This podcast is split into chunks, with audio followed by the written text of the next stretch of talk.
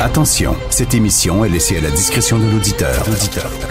Les propos et les opinions peuvent choquer. Peuvent choquer. Oreilles sensibles s'abstenir. Richard Martineau. Martino. Un animateur pas comme les autres.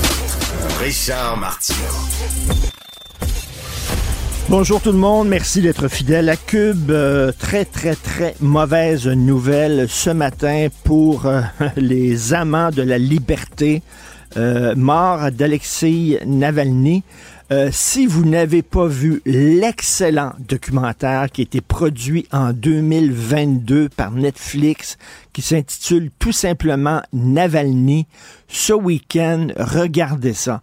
Ce gars-là, c'était un opposant à Poutine.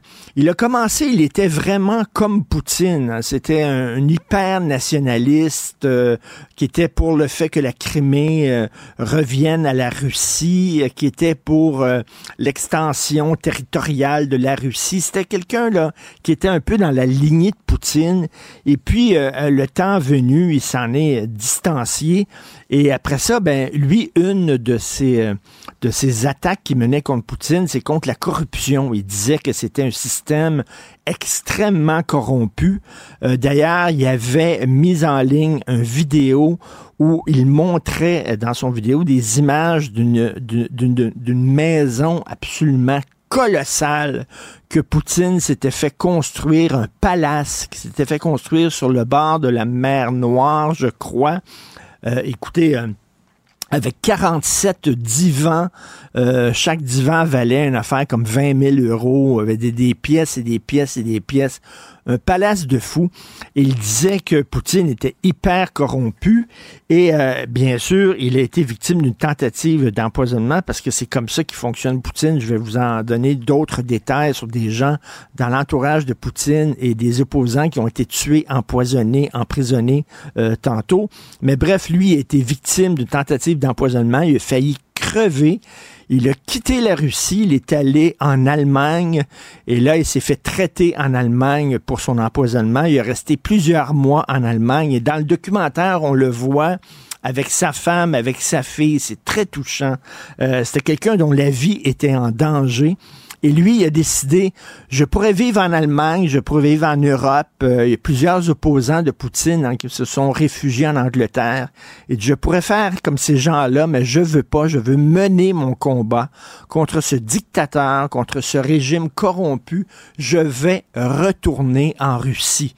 Il savait fort bien que lorsqu'il débarquait de l'avion, il était attendu par des, euh, par des gardiens, par des soldats et qu'il allait être emprisonné.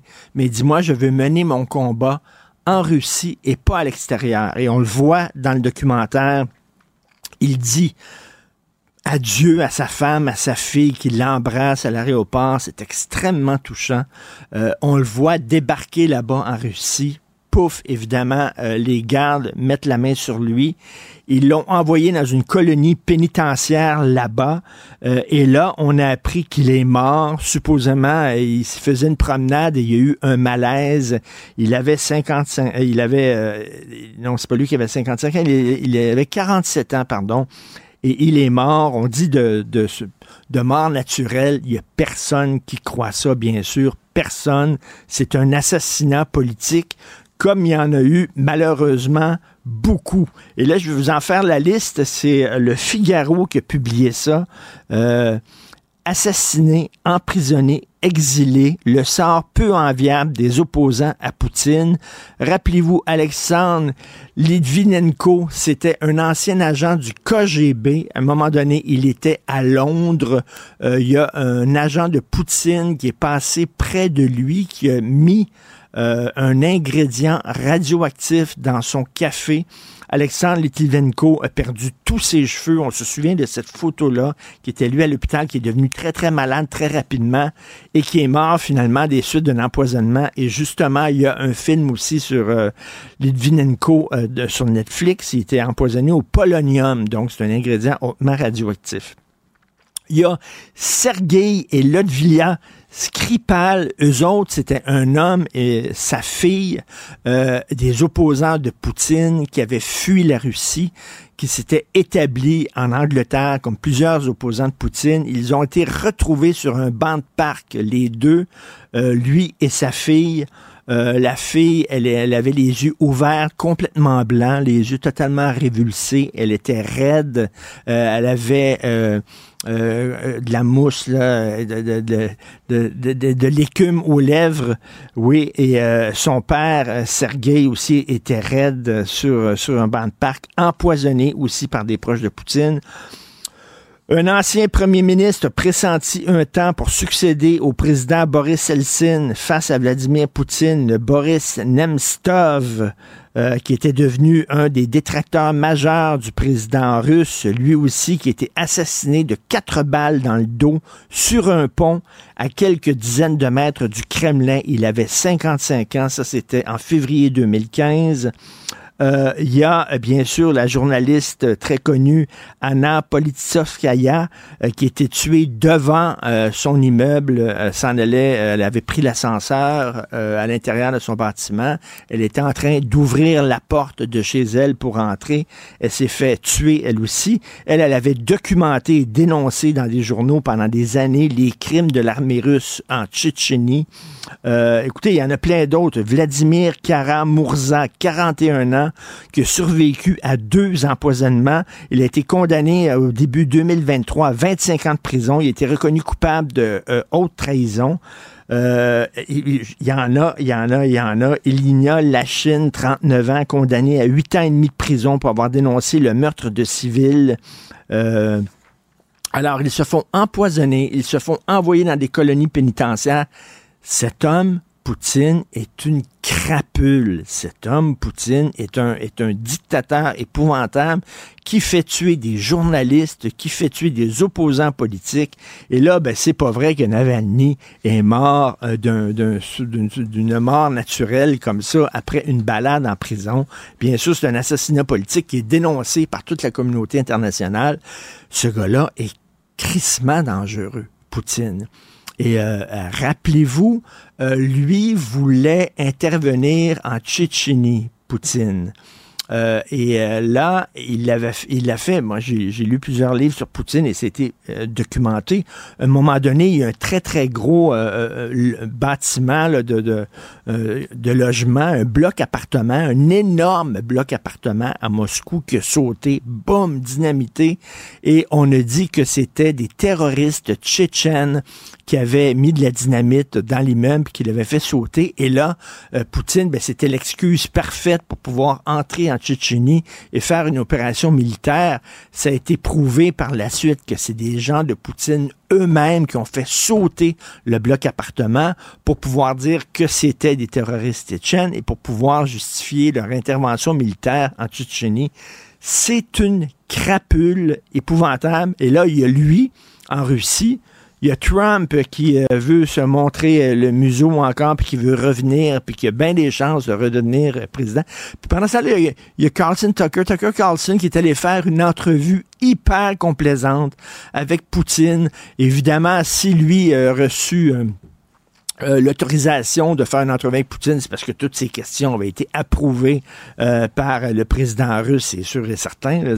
tous les journalistes rêveraient de l'interviewer puis de, de, le brasser un peu, Poutine. Mais là, c'est seulement Tucker Carlson qui a pu le faire. Pourquoi? Parce que c'était totalement approuvé par, euh, par Poutine. Et il y a des gens qui l'appuient dans sa lutte contre, dans, dans, dans, sa guerre contre la contre l'Ukraine. C'est épouvantable. Bref, c'est une très, très, très mauvaise nouvelle pour les amants de la liberté. Et en terminant, euh, je veux vous parler euh, d'une histoire. Il y a une cycliste euh, canadienne qui est allée faire qui est allée il y a quelques années faire un périple de 3000 milles qu'elle a fait aux États-Unis en, vélo. Elle s'appelle Léa Goldstein. Elle devait parler à Ottawa euh, lors de la journée internationale des femmes. C'est le 8 mars prochain, ça s'en vient. Donc, elle était prévue, elle devait aller parler là. Et on l'a appelé, on l'a contacté en disant, ben là, finalement, on va annuler votre discours. Puis elle a dit pourquoi? C'est une championne cycliste, c'est une femme importante. Puis elle voulait dire aux femmes, euh, vous êtes capables, euh, ayez des rêves, etc. Et on dit oui, c'est parce que vous êtes israélienne, puis vous avez déjà fait votre service militaire. Et alors, tous les gens en Israël, que tu sois un homme, que tu sois une femme, le service militaire est obligatoire, comme il l'était en France il y a quelques années. Hein. Donc, euh, elle dit oui, mais ça ne veut pas dire euh, que j'ai des opinions politiques qui appuient le régime actuel. Elle veut dire non, ils ont dit non, on veut pas vous avoir finalement. Elle a été tassée, mise de côté. Pourquoi? Léa Goldstein. Goldstein, parce qu'elle est juive. Ça vient de finir. Et elle a fait son service militaire, mais c'est obligatoire en Israël de faire son service militaire. Elle dit que c'était pas un choix. Et même si c'était un choix de faire son service militaire, bref, c'est encore une fois une preuve que euh, l'antisémitisme est bel et bien présent auprès d'une certaine gauche. Joignez-vous à la discussion. Appelez ou textez le 187 Cube Radio 1877 827 23 23 46. Nous parlons avec Nick Payne, l'analyste politique. Salut Nick. Salut Richard. Écoute, euh, premièrement, je veux t'entendre sur la campagne de peur de Denis Coderre. Euh, il y a une menace souverainiste réelle. Ça prend un capitaine Canada. Je serai votre homme pour vous protéger contre. Est-ce que tu penses que ce discours de peur-là fonctionne encore en 2024 auprès des Québécois? Je ne sais pas à quel point il fonctionne. Je pense qu'il fonctionne moins qu'avant. Ça fait longtemps que, son efficacité va en diminuant, ce discours-là. Toutefois, il y a des raisons pour lesquelles il, fleurit, pour lesquelles il existe. Tu parles de Coder, il y a André Pratt euh, ce matin, je pense, dans le devoir qui brasse des épouvantails aussi, hein, les déchirements autour du référendum, les familles brisées, euh, les questions pas claires, euh, bref, la mhm. chicane, hein, tous les mots, tous les mots clés sont là. Ben oui. La, la bonne On n'aime pas la chicane. Ouais, puis l'indépendance, hein, ça fait peur. Le Québec, c'est à ma connaissance le seul endroit au monde où le mot indépendance a une connotation négative. C'était, ça n'existe pas ailleurs cette affaire. -là. Maintenant, c'est facile pour les souverainistes et les indépendantistes, j'en suis un, de dire tout ça est gratuit, tout ça est médiocre, euh, on passe la gratte là dans le fond, dans ce qu'il y a de pire dans les dans les vieilles méthodes politiques. Il y a un problème euh, quand même ici, c'est que les souverainistes, tu vois, je dis ça, c'est surtout pour pas faire un doublon dans mon, dans mon exposé, mais les indépendantistes ne sont pas en reste dans euh, l'emploi stratégique des mots. Là. Et ça commence très tôt. Ça commence avec René Lévesque, qui parle de souveraineté association. Oui. Pourquoi? Parce qu'on pensait que l'indépendance faisait peur aux Québécois puis on pensait que le fait d'être complètement séparé du Canada serait dangereux. Donc, on, incorporait la notion d'association à même celle de souveraineté. C'était en même temps une affaire qui n'a pas de bon sens. C'est-tu assis, debout, couché, à genoux, sur le dos? On comprend rien. Ça aurait dû s'appeler l'indépendance dès le départ. La souveraineté association, c'est on part, mais on part pas vraiment. Euh, veut dire, à un moment donné, t'habites-tu chez tes parents ou tu habites en appartement? Là, c'est la souveraineté association, c'est que tu habites en appartement, mais tu vas, tu vas manger chez tes parents, puis t'amènes ton linge sale, puis c'est ta mère qui lave tes vêtements. C'est un peu bizarre. C'est ça. Le thermostat est dans la chambre de ton père, mais ça chauffe dans ta chambre. Écoute, et on peut, on peut, on peut étirer ça jusqu'aujourd'hui. Tout récemment, Paul Saint-Pierre Plamondon a été pris en flagrant délit de cette vieille manie-là en essayant de parler de consultation populaire plutôt que de référendum. Euh, Alexandre Cloutier faisait ça dans les récentes courses du Parti québécois aussi. Et Saint-Pierre Plamondon, euh, interrogé par les journalistes, a dit, ben oui, vous savez, c'est que on a chargé négativement le mot référendum, c'est la faute des fédéralistes. Donc, il, admettait en même temps qu'il essayait d'employer d'autres mots pour faire moins peur. Tout ça la souveraineté association. Ça veut dire la campagne de peur, finalement, ça percole même chez les souverainistes. Ben, c'est à se demander si ça vient pas de là à l'origine. C'est-à-dire que tout ça, ce sont des invitations, c'est du plaisir garanti pour les, les, euh, fédéralistes qui leur est servi sur un plateau d'argent de faire quoi? Ben, de dire, ah ah, vous voyez, ces gens-là qui sont en face de nous ne sont pas clairs, ils sont pas francs, ils veulent vous passer une marchandise avariée, ils ne nomment pas les choses. Nous, on va vous dire de quoi il s'agit. Mmh. Denis Coderre a raison en, ce sens-là de faire ce qu'il fait, parce que c'est vrai que les souverainistes osent pas tout à fait tout le temps dire les choses comme il faut, et c'est puis ils ont l'air, ils ont l'air, ils ont l'air, ils ont l'air, ils ont l'air ratoureux, ils ont l'air de cacher des choses aux gens. C'est ça, c'est un vieux problème et, ce problème-là permet aux fédéralistes euh, une chose qui est formidable pour eux, c'est de ne pas débattre du fond. Ils peuvent se contenter de la forme et se promener partout en brandissant le mot référendum comme si c'était la, la peste ou le choléra. Tandis que si tu assumes dès le départ ta démarche, ensuite ils sont obligés de débattre du fond. Alors, vois-tu, la séquence de mm, cette semaine mm. est super intéressante. Tu as la consultation populaire qui s'invite dans le débat. Tu as ensuite Coder qui arrive avec les séparatistes, puis la séparation, puis le non-merci. Déjà, on est en train de ne pas parler du fond Coder devrait avoir à se prononcer s'il devient chef du Parti libéral, en tout cas, ce qui a l'air pour le moment, on dirait qu'il est bien parti pour, pour s'y rendre. Il devrait être en train d'essayer d'expliquer pourquoi, selon lui, c'est une bonne idée de continuer de s'assimiler tranquillement dans un pays qui ne nous défend pas, qui ne nous reconnaît pas, qui travaille à ce qu'on disparaisse. C'est ça le vrai débat. Mais non, on va encore euh, dire, ben, les péquistes veulent pas le dire, mais dans le fond, là, ils vont faire l'indépendance puis le référendum. Alors, ça se joue à deux, ce petit jeu-là. Et je, je, Paul Saint-Pierre Plamondon, qui est un homme réfléchi, qui a l'air d'avoir tiré euh, des leçons de tout ce qui s'est fait euh, de moins, disons, euh, heureux au Parti québécois depuis quelques décennies, ça m'étonne qu'il tombe dans ce travers-là. Il faut voir, hein, je termine avec ça, la conversion à 180 degrés de Paul Saint-Pierre Plamondon, le Saint-Pierre Plamondon de 2016 et, celui de 2023, enfin 2020.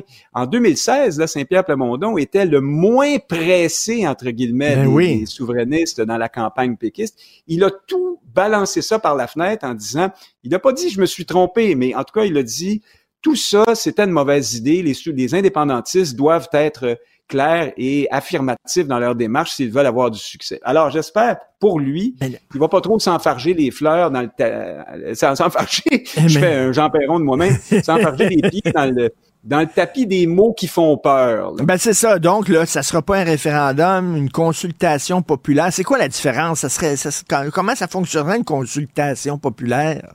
En fait, en plus, c'est un peu tendancieux parce que la loi québécoise là, qui régit les référendums s'appelle effectivement la loi sur les consultations populaires. Saint-Pierre Plamondon a raison de le rappeler. Toutefois, au Canada et au Québec, dans notre cadre constitutionnel, un référendum, ce n'est que consultatif. Ce n'est pas une décision automatique euh, de la population. Ce n'est que le gouvernement qui va demander leur avis aux gens sans plus.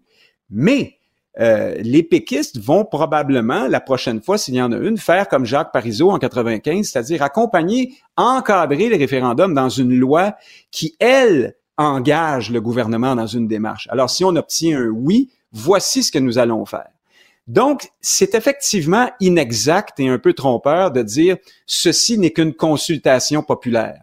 Non, c'est davantage un référendum au sens où on l'entend un peu partout euh, à travers la planète. Alors, en plus d'être une mauvaise idée du point de vue de la stratégie politique, d'employer des mots qui supposément font moins peur, en plus, c'est vrai que c'est pas tout à fait, euh, je dirais, franc là ici. Et là, encore là, les prates et les codères de ce monde vont se faire un plaisir de piger dans ce buffet-là, euh, à bouche que veux-tu, pour dire, voyez, les souverainistes sont pas honnêtes. mais, mais, faut en finir avec ça. Écoute, j'aimerais t'entendre sur euh, la solution ou la proposition M. Parce que, bon, j'ai parlé à Éric Duhem il y a quelques jours. Tu sais qu'il est allé euh, rencontrer Daniel Smith, la première ministre de l'Alberta. Et lui, ce qu'il dit, c'est que le Québec euh, mène un combat autonomiste, mais il le mène tout seul. OK, euh, François Legault a dit donnez-moi un gouvernement majoritaire fort, puis là, ça va me donner un levier, je vais pouvoir aller négocier de nouveaux pouvoirs à Ottawa. Ça n'a pas fonctionné. Et là, Duhem dit ben, c'est parce qu'il a fait ça, il a mené ça tout seul. Il y a d'autres provinces, et là, il me citait la Saskatchewan, il me citait l'Alberta. Il y a d'autres provinces qui veulent aussi euh, que la Confédération redevienne une confédération, c'est-à-dire davantage de pouvoir euh, euh, aux provinces, puis que bon, l'Alberta a pris euh, adopté une loi très autonomiste et tout ça. Donc, on devrait s'allier et en gang. On pourrait effectivement peut-être changer la fédération. Il dit, regarde, c'est la seule solution possible, c'est ça ou l'indépendance. Qu'est-ce que tu en penses de la proposition du M? Il a trouvé ça, lui. Il a pensé à ça tout seul. Hein? C'est comme dans le, dans le dîner de con. Ça sonne et il est content. Sais, ça fait 250 ans qu'on rêve à ça, cette affaire-là. Duhem nous prend pour des cons parce que au Canada, dans les provinces canadiennes, oui, tu peux trouver des appuis si tu veux améliorer, euh, agrandir les champs de compétences des provinces dans tel ou tel dossier très technique. Mais non, tu ne trouveras pas d'appui dès que cela fait mine d'aider le Québec à se distinguer comme une, une nation différente du Canada. C'est ça le problème. Alors, il y en aura pas lui, lui dit, regarde, moi je dis le problème avec ça, c'est que au Québec, euh, par exemple, on est beaucoup plus vert entre guillemets, mais en tout cas en parole, peut-être pas en action, mais en parole que l'Alberta. Euh, on n'a pas les mêmes objectifs et tout ça. Il dit justement, ce qu'on veut, c'est qu'on va lutter certaines provinces pour plus d'autonomie. Puis une fois, euh, l'Alberta veut avoir plus d'autonomie pour euh, son pétrole, nous autres, on va avoir plus d'autonomie pour autre chose. Il faut respecter après ça qu'est-ce que chaque province va faire avec son autonomie. C'est pas de nos affaires comment l'Alberta va gérer puis nous autres, mais ce qu'on veut, c'est davantage d'autonomie puis dire au fédéral euh, arrêtez d'empiéter sur les champs de compétences provinciaux. Ben, quel est, je trouve que c'est une bonne idée, ça, de s'associer avec les autres qui ont les mêmes objectifs que nous. Oui, mais on a essayé. Ça marche à la pièce des fois dans certains dossiers. Après ça, le fédéral fait ce qu'il veut quand même aussi. Hein, c'est un autre problème. Euh, comme disait Normand Brathwaite là euh, pour Renault Dépôt, là, si ça existait, on l'aurait. Hein? Si ça se pouvait, ça serait déjà fait. Duhem faisait un, tweet euh, hier, je pense, là, justement en direct de l'Alberta ou de la Saskatchewan, je sais pas où est-ce qu'il est, là, au Canada, avec ses nouvelles lunettes euh, d'ailleurs. Là, il disait, euh, oui, c'est nouveau, hein, c'est le relooking, comme disent les Français.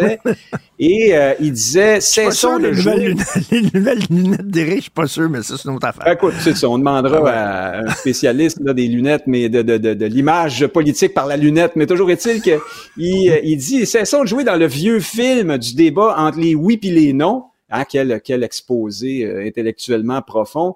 Et, euh, et, voilà, et, visons la vraie autonomie, hein, l'autonomie provinciale. Mais le plus vieux film du monde, et c'est un navet en plus, c'est bien celui d'essayer de l'avoir d'autonomie provinciale. Moi, j'aime mieux un grand classique qu'on a déjà vu qu'un navet qu'on a déjà vu il y a encore plus longtemps. Ça ne marchera pas. On le sait que ça marchera pas. Ça marche parfois là, pour des, petits, des petits bidules, mais ce qu'on veut au Québec, tu sais, euh, Duhem dit ce qu'on veut, c'est plus d'autonomie. Oui, mais on veut une autonomie qui nous permette de se projeter dans l'avenir comme culture, comme identité, comme nation. C'est ça qu'on veut véritablement. Donc, la proposition du M pour toi, c'est comme le film Angelo, Fredo et Romeo, là, le, gros navet québécois. Là. C'est, ça. Benoît Brière et... oui, oui. Mais, mais, mais, OK, bon. Les dangereux. Les dangereux avec Véronique Cloutier, effectivement, des grands, grands navets. Euh, écoute, moi, j'aimerais, j'aimerais que le Parti libéral, plutôt que de dire la souveraineté, c'est mauvais, c'est épouvantable, etc., qui nous dise en quoi le fédéralisme est bon. OK? En quoi c'est payant de rester au Canada? Et évidemment, ils, adoptent un discours de peur parce qu'ils sont désespérés, parce qu'ils savent pas comment vanter le fédéralisme. Ils ont, ont aucune idée comment le faire. C'était encore possible à l'époque de Claude Ryan de se faire croire qu'on qu'on ferait des gains ou euh, de, de, croire au discours comme celui que tient Éric Duhem euh, à l'heure actuelle. C'était possible. En fait, si on était candide, mais euh, la démonstration a été faite par 4, par 10, par 100 depuis ce temps-là que ça, ça ne marche pas. Alors, les fédéralistes sont en faillite intellectuelle complète depuis maintenant plusieurs années et la seule chose qui leur a permis de survivre, c'était de brandir le mot référendum à tout bout de champ parce que les péquistes n'étaient pas capables d'avoir une position claire là-dessus. Maintenant, ils en ont une. Ça va être plus compliqué. Les libéraux vont devoir aller dans le dur à un moment donné, dans le vif du sujet. Puis ça ira pas bien là pour eux. C'est, on va réaliser, je pense, que la véritable position idéaliste, euh, candide, un peu euh, qui plane en haute altitude dans ce débat-là, c'est la position pro-canadienne, qui est essentiellement affective. Il n'y a pas de démonstration euh, tangible, solide du fait que hmm. c'est une bonne idée de rester dans le Canada. à contrario, il y a mille et une raisons d'en sortir bien sûr, au premier titre pour des raisons identitaires, nationales et tout ça. Alors, ça va être compliqué pour les, pour les, fédéralistes si on est capable d'aller dans le vif du débat. écoute, euh, rapidement, quelques secondes, euh, François Legault devra euh, mettre son uniforme de capitaine Canada, puis ça fait pas son affaire. Il aime pas ça, lui, jouer capitaine Canada. Écoute, il va s'arranger avec ça. Il est obligé, c'est ça dans son parti. Là-dessus, moi, je rappelle toujours quand j'entends certains de nos collègues dire que ben, Drainville, Legault et d'autres doivent souffrir intérieurement en ce moment parce qu'ils sont souverainistes au fond d'eux-mêmes, mais ils peuvent pas véritablement le dire. Je, je mettrais un bémol là-dessus. Il faut rappeler que Drainville s'est lancé en politique à un moment où ben, il y avait les libéraux au pouvoir depuis longtemps, puis pour aller au PQ, ben fallait fallait se dire souverainiste. C'est un homme qui a été en faveur de l'accord du lac Meach mm. autrefois. Ça dit quelque chose aussi sur la profondeur de, de son souverainisme. Et oui, un autre, un autre qui a été un peu opportuniste. Merci beaucoup, Nick. Martino. Le cauchemar de tous les woke. Cauchemar de tous les woke.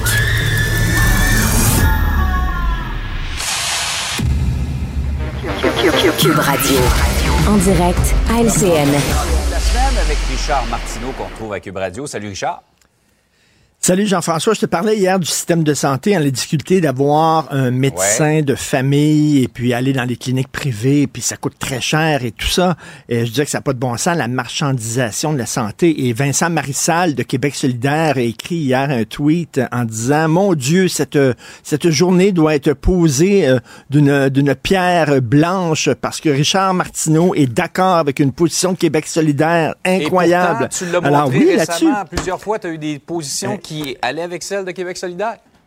Ben tout à fait, comme Bob, comme Bob Dylan disait, there's no left and right, there's only up and down, comme il disait là. Ah, Et euh, écoute, je lisais dans le National Post, Jean-François, dans trois ou quatre ans, il va y avoir 10 millions de Canadiens sans médecin de famille.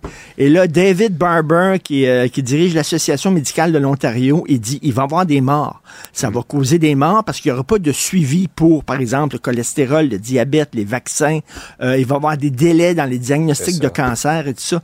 Écoute, pour un pays avancé comme le nôtre, 10 millions de citoyens sans accès à un médecin de famille. Et là, c'est les cliniques privées mhm. qui chargent, hein, je le disais, 450 dollars le rendez-vous, qui vont faire ça comme ça. Les eux autres sont tout contents. Écoute, il y a vraiment un sacré problème pour euh, la médecine publique. Euh, Québec solidaire va être tout content de m'entendre là-dessus. Ah oui, on voulait pas un système à deux vitesses, mais ça va ressembler à ça de plus en plus. Si tu as l'argent, tu vas au privé et tu vas être bien servi. Hey Richard, euh, le drame de Vaudreuil-Dorion, encore une fois, alors qu'on est en train d'étudier celui qui a coûté la vie à la policière Maureen Bro, c'est la même chose. Un gars, une bombe à retardement, euh, Fabio Puglisi, qui avait 44 ans, qui euh, avait démontré à plusieurs reprises des, des problèmes, une dangerosité, mais supposément qu'il n'était pas dangereux. Écoute, quand j'ai commencé à faire des commentaires dans les journaux, à la télé, Gilles Proux, qui a vu pleuvoir et qui a mm. vu neiger, me dit, tu vas voir, Richard, ce sont les mêmes problèmes qui vont revenir de façon récurrente. Tu vas toujours parler des mêmes problèmes qui ne se règlent pas. Et c'en est un encore. À deux mm. reprises, ce gars-là avait été arrêté pour des comportements très violent. Il avait été déclaré non criminellement responsable à cause de problèmes de santé mentale. On disait qu'il ne représentait pas un danger, puis on l'a remis sur la rue. Est arrivé ce qu'il arrivait. Il y a quelques années de ça, je dirigeais une collection de pamphlets à la maison d'édition Boréal et ça s'intitulait Pour en finir avec. Mm-hmm. Et il y a un psy qui avait écrit un pamphlet dans ma collection à cette époque-là. Ça s'intitulait Pour en finir avec les psys. Et c'était un psy qui me disait, qui était assez courageux, il dit, on, dit, nous autres, les psys, qu'on comprend ce qui se passe dans la tête des gens. Mais on comprend pas. Mm. On sait pas. On n'en a aucune idée. Tu sais, la commission des examens de troubles mentaux l'ont examiné, puis on dit ce gars-là ne représente aucun danger. Il y a tellement de facteurs, Jean-François. Euh, est-ce qu'il va commencer à prendre de la drogue? Est-ce qu'il hmm. va avoir un événement dans sa vie qui va déclencher quelque chose dans sa tête? Est-ce qu'il va continuer à prendre ses médicaments, ou pas? Ben exactement. Et comment on peut s'assurer que ces personnes continuent à prendre leurs médicaments? En même temps, je l'ai déjà dit, avant c'était trop facile d'interner des gens. Il y avait quelqu'un de fatigant dans la famille, elle est folle, bon, on l'internait, hein, souvenons-nous des un peu de ça. Bon, c'était trop facile. Aujourd'hui, c'est trop difficile. On en a souvent parlé, Jean-François. Tu as quelqu'un dans ta famille, mettons, qui a des problèmes de santé mentale, tu as peur que cette personne-là hmm. soit se suicide ou soit attaque quelqu'un, tu veux la faire interner contre son gré, c'est la croix et la bannière. C'est ah, extrêmement difficile. Donc, on fait quoi avec ces gens-là? Hmm. Est-ce que les psys sont vraiment habilités à savoir si une personne représente un danger ou pas pour le public? Mais Écoute, il y a vraiment, je, pas, je me demande qui va le savoir. Ben, tu sais, comment, comment ils peuvent prédire ce qui se passe dans la tête de quelqu'un, vraiment? Et on fait quoi avec ces gens-là? On les enferme combien de temps, jusqu'à quand, comment on peut s'assurer qu'ils prennent leurs médicaments, euh, quoi, on va vérifier que deux fois par jour, ils s'en vont dans une pharmacie, puis ils prennent leurs médicaments devant témoins. Écoute, c'est un casse-tête. Euh, on a eu un sommet sur les vols d'auto. Mm. Je pense qu'on est dû pour un sommet ces problèmes de santé mentale, parce qu'il y a vraiment des problèmes, et c'est pas seulement ici, c'est un peu partout au Canada. Donc, malheureusement, deux personnes qui auraient pas dû mourir et qui sont mortes encore. Et euh, il y en a eu d'autres, et malheureusement, il, va en, avoir d'autres aussi. C'est sûr qu'on va s'en parler. Il y en aura d'autres. Dans quelques semaines, barre oblique, mois, on va s'en reparler. Richard, un petit mot en terminant sur le, le point 05 au Québec pas capable de faire adopter ça. On est la seule province canadienne qui ne l'a pas. Ben c'est ça. Et tu te souviens ce qu'on nous disait pendant la pandémie, hein, le gouvernement de la CAQ nous disait, nous autres, toutes nos décisions sont basées sur la science. Ah oui, euh, ok, c'est correct. Alors, il y a plein de documents qui disent qu'effectivement, il y a des impacts positifs lorsqu'on baisse de 0.08 à 0.05. Ils sont arrivés, les défenseurs du 0.05, avec des documents, des études euh, qui viennent d'autres, de pays étrangers, de d'autres provinces et tout ça. Et la CAQ a dit non sur la base d'aucune étude. On ne sait pas pourquoi nous autres, euh, on, et on va on va rester à 0,8. On ne sait pas pourquoi. Évidemment, j'imagine que c'est, tu sais, j'en parlais à Marie Monpetit, puis elle dit c'est par pur populisme, mais ils veulent pas se mettre les gens, entre autres des régions ados, qui disent nous autres, on doit absolument prendre notre auto. Il y a pas beaucoup de taxis, il y a pas beaucoup de, de, Uber dans notre coin, on doit prendre l'auto, tout ça. Écoute, c'est sur une base totalement populiste. Il y a rien de scientifique dans leurs décisions, malheureusement. Donc, on va être la seule province à faire cavalier seul. C'est ça la, distinction. On est distinct au Québec, mais on va pouvoir se promener avec 0.08 d'alcool dans le sang. Pas toujours pour les bonnes raisons. Hey, Richard, passe une belle fin de semaine. Tout à fait. Martino. Pour l'instant, nos avocats nous disent que tout est beau.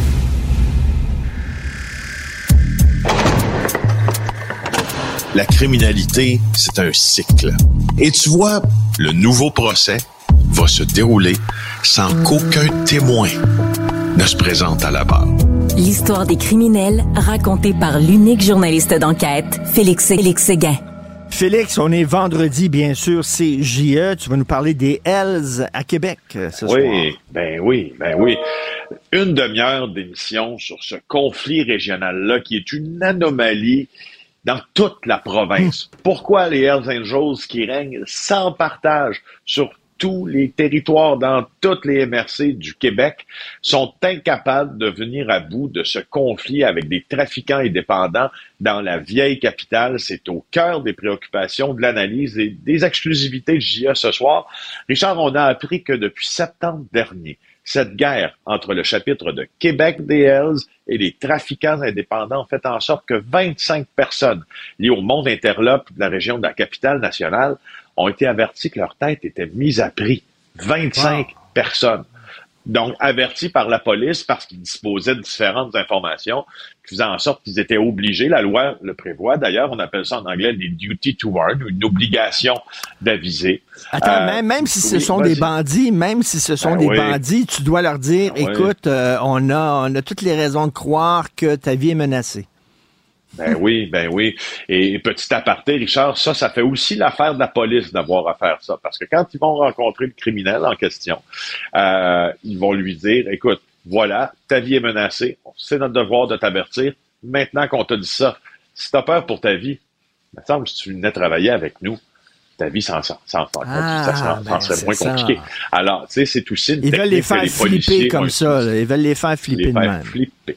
Exactement. Alors, c'est arrivé 25 fois minimum dans la région de la capitale nationale depuis septembre. Et euh, tout ça origine d'un conflit entre le membre du chapitre de Québec, Mathieu Pelletier, et Dave Lepic-Turmel. Regardez les photos dans le journal aujourd'hui. Visionnez JE ce soir. Un jeune homme de 28 ans qui a fondé un gang, le Blood Mafia Family, il a coquiné à un gang de rue de Montréal qui s'appelle les Profit Boys, extrêmement violent en passant, qui réussit à déstabiliser la plus importante organisation criminelle au monde. Il y a 25 ans, Richard, n'aurais jamais vu ça. Il y aurait eu une guerre, il y aurait eu, il y aurait eu le sang aurait coulé, les Hells ben Angels auraient été impitoyables. Alors, ils ne le sont plus maintenant. Si tu te poses la question, pourquoi les Hells ne répliquent pas, je t'invite à écouter cet extrait, puis après ça, on va aller au fond des choses. On écoute ça. Les groupes indépendants d'aujourd'hui, ben, les règles, comme j'ai dit, ils ne les respectent plus. C'est ce qui fait en sorte qu'ils veulent avoir l'entièreté des revenus à eux et non pas d'avoir à payer une taxe pour pouvoir opérer. Donc, c'est l'appât du gain, c'est le gain euh, qu'ils veulent tout garder pour eux. À Québec, comme partout ailleurs en province, les Hells Angels chargent une taxe de 10% sur les profits de vente de drogue sur les territoires qu'ils contrôlent. Exemple, dans la vieille capitale, chaque secteur de la ville, comme Limoilou, Saint-Roch, Sainte-Foy, sont en principe contrôlés par différents membres des Hells, qui vont parfois louer leur territoire de vente de stupéfiants à d'autres criminels indépendants. Sauf que maintenant, ces indépendants refusent de payer. On présume que présentement, ça ne fait pas l'affaire des deux parties, puis que c'est de la violence qui qu'ils nous font vivre sur le territoire. Mais, mais, Félix te dit, euh, justement, habituellement, les L se seraient, montées, elles se seraient montrées impitoyables envers les gens qui ne veulent pas respecter leurs lois. Pourquoi, là, soudainement, eux autres veulent pas de guerre? C'est quoi? Ils savent qu'ils sont en position de faiblesse, quoi? Ben, c'est pas exactement ça. En, en plus du fait qu'ils ne veulent pas de guerre, selon des policiers qui ont confirmé donc dans l'émission JA, dans le cadre d'une entrevue que les Hells sont en train de négocier même pour obtenir une forme de trêve, une accalmie ou un règlement de ce conflit-là. Il y a des raisons sous-jacentes à cette affirmation-là que euh, peut-être que le commun des mortels n'avait pas vu venir. Écoute bien, le chapitre de Québec des Hells Angels, qui s'appelle le chapitre de Québec City, est l'un des cinq chapitres au Québec de l'organisation criminelle. C'est aussi l'un des chapitres dont les membres sont les plus âgés. Dans ça, Richard, il y a des sexes, il y a des gens qui sont dans la soixantaine avancée, là, des sexagénaires, presque septuagénaires. Imagine si les Hells Angels déclenchent les hostilités et décident de se battre à la hauteur de leurs moyens en réglant violemment ce conflit-là. Il risque d'y avoir des coups de feu tirés de leur part. Il risque, si on va jusqu'au bout de la chose, des meurtres. Il risque d'y avoir des arrestations, des procès, des verdicts, puis des sentences pour meurtre au premier degré, s'ils se font prendre. Qu'est-ce que ça veut dire quand tu as 69 ans de subir un procès pour meurtre premier? Ben, ça veut dire que le restant de tes jours où tu as un peu de qualité de vie, tu risques de les passer où? En prison. Et, tu sais, les criminels sont un peu faits hmm. comme nous hein, sur cet hmm. aspect-là. Ils regardent, ils pèsent le pour et le contre. Ils veulent pas mourir en prison. Ça leur tente pas de mourir ben, en prison. non, je veux dire, euh, ça c'est une c'est une réalité. Raison pour laquelle ça négocie présentement, sauf que on en a parlé au cours des dernières semaines. Pour moi, ça négocie pas fort fort parce que les Hells Angels ont été ciblés par un paquet d'incendies criminels. Alors. Mais, mais écoute, si les Hells Angels ne répliquent pas pour les raisons dont tu dis, c'est un aveu de faiblesse et les indépendants le voient, là. Puis là, ils vont ben leur sauter à jugulaire, là. Ben, justement. Puis, tu sais, reporte-toi, là. remettons les choses en perspective, là le, grand boss des indépendants, là, c'est un gars de 28 ans qui s'appelle Dave Turmel. Vous allez voir dans le journal sa transformation là, de petit caïd à moyen caïd à grand criminel. Comment fait-il pour fédérer autant de jeunes criminels sous sa houlette puis tenir tête aux Hells Angels? Il y a quelque chose d'incompréhensible là-dedans, d'autant plus que le fameux Dave Turmel, qu'on surnomme le pic, pourquoi le pic? Parce qu'il a piqué, comme le langage carcéral le veut, là, piquer, ça veut dire poignarder quelqu'un. Alors, on, l'a surnommé le pic à partir de ce moment-là. Là, il est caché présentement. Lui, il est en cavale. Sais-tu, il est où? Il est au Portugal. Et du Portugal, il contrôle ses soldats dans la région de Québec pour laisser là, cette traînée de violence derrière eux. Franchement, c'est presque à n'y rien comprendre, mais euh, on a hmm. la prétention ce soir à 20h qu'on va aller au fond des choses hein, là-dessus. Turmel, ça c'est le pic, c'est ça? Le pic. C'est le pic. OK. Double meurtre à Vaudreuil-Dorion. On, euh, on, fait quoi?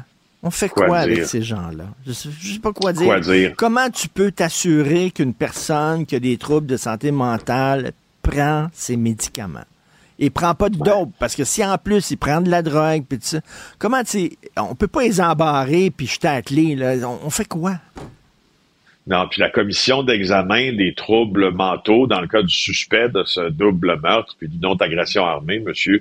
Puglisi, euh, avait statué que son état là s'était beaucoup euh, amélioré, sauf ce qui ce qui faisait en sorte qu'il pouvait continuer à vivre sa vie euh, comme il la vivait, même s'il avait été reconnu dans le passé non criminellement responsable hein, euh, d'accusation là euh, pour une agression sur, sur, sur une inconnue. D'ailleurs, il y a une semaine, il avait été accusé de cette agression sur une pure inconnue. Euh, ça a l'air qu'il prenne, selon en tout cas des témoins puis des membres près de la famille dont le témoignage est rapporté dans le journal par Frédéric Giguère, Jonathan Tremblay, semble-t-il, sa prise de médicaments, ça faisait défaut, il ne prenait pas, etc., etc. Alors, il aurait tué sa mère et une autre dame. Puis, encore une fois, on voit poindre à l'horizon qu'est-ce qui se passe à la commission d'examen des troubles mentaux. Tu te rappelles? On en avait parlé lors ben lorsque le jeune homme, euh, tout jeune homme, avait fait un vrai carnage au hasard dans les rues de Montréal. Encore une fois, la commission d'examen des troubles mentaux Félix, ce, qui se passe entre les deux oreilles d'un individu, c'est un mystère. Les psys nous disent, nous autres, on peut comprendre ce qui se passe dans la tête de quelqu'un, mais la vérité, c'est qu'on ne sait pas ce qui se passe dans la tête de quelqu'un. Et on ne peut pas savoir si la personne va être dangereuse ou pas. Euh, si elle va prendre ses médicaments ou pas. elle peut sortir, puis il y a un événement qui peut arriver qui déclenche quelque chose qui a fétilité. On ne sait pas.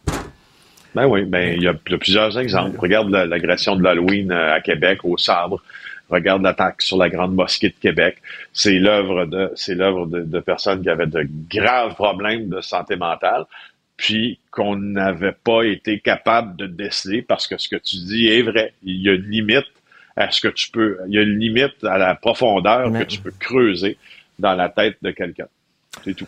En terminant, je dois corriger une erreur que j'ai dit hier. Je disais que mon premier chat que j'ai eu à la maison s'appelait Brindille. Eh bien non, quelqu'un de ma famille me dit c'était Choupette. Ah. Donc, mon nom de porn star serait Choupette la salle. Ce qui ce qui, Félix, est mieux parce que mon nom de porn star hier, c'était Brindille la salle. Brindille, quand t'es une porn star, c'est pas fort, là.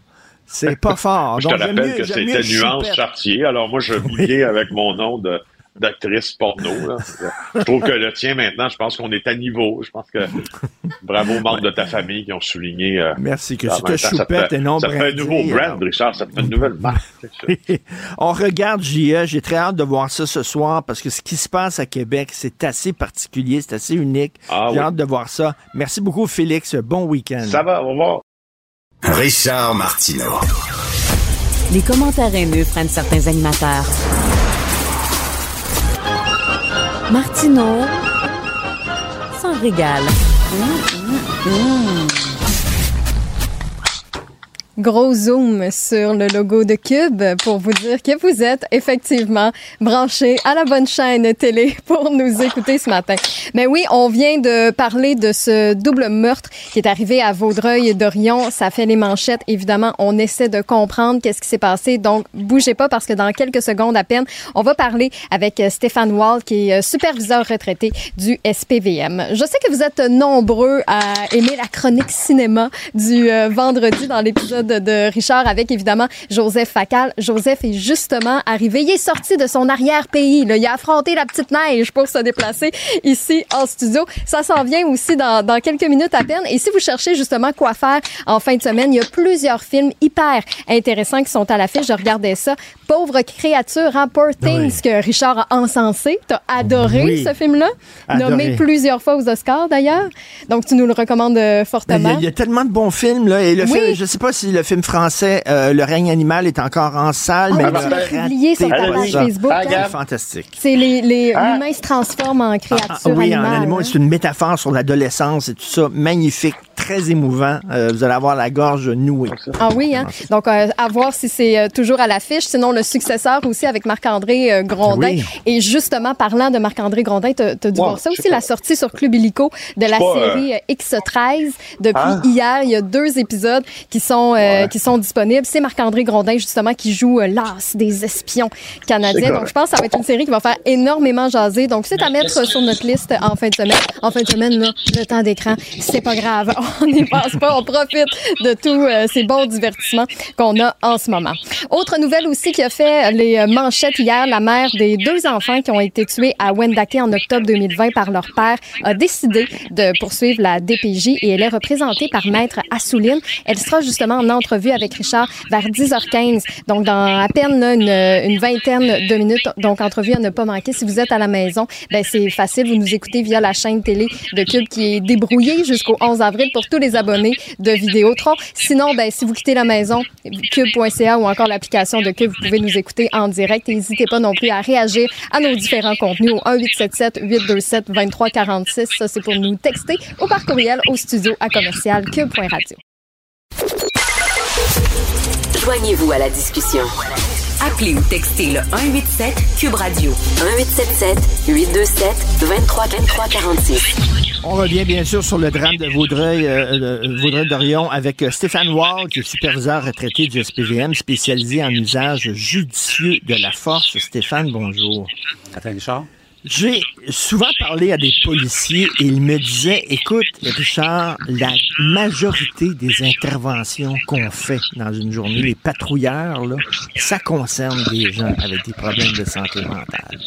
Est-ce que tu peux t'approcher du micro, s'il te plaît? Est-ce que c'est vrai? Tout à fait. Euh, on dit qu'au SPVM, c'est environ 70% des appels annuels qui ont une problématique ou qui ont une, euh, qu'on peut relier à une problématique de santé mentale. Donc, des fois, c'est euh, des fois c'est mineur, mais des fois, ça peut être jusqu'à des incidents critiques.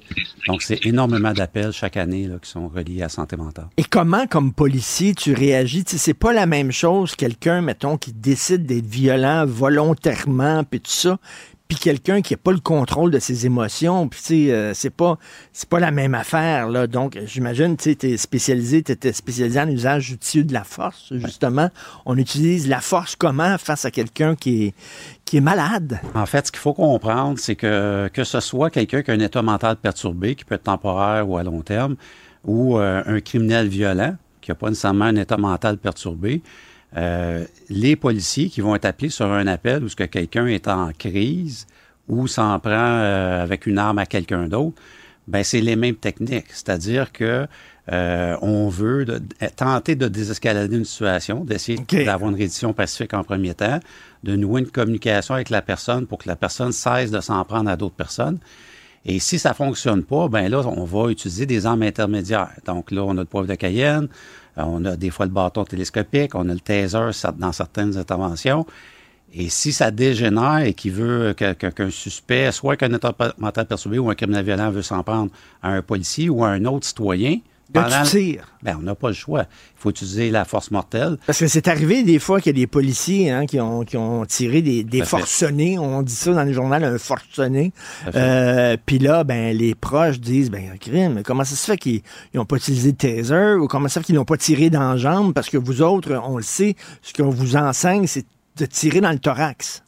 Oui, effectivement. C'est sûr que le, lorsqu'on doit neutraliser une menace, faut que ça se fasse en quelques secondes. C'est une décision qui se prend là, vraiment euh, en analysant la situation, en disant, OK, euh, à quel endroit je peux tirer pour s'assurer, m'assurer que la personne va tomber tout de suite et non pas euh, 4-5 secondes après. Il y a, dans l'histoire, il est arrivé plusieurs incidents où ce que des gens qui ont été atteints par plusieurs balles ont continué leur, ont continué leur agression.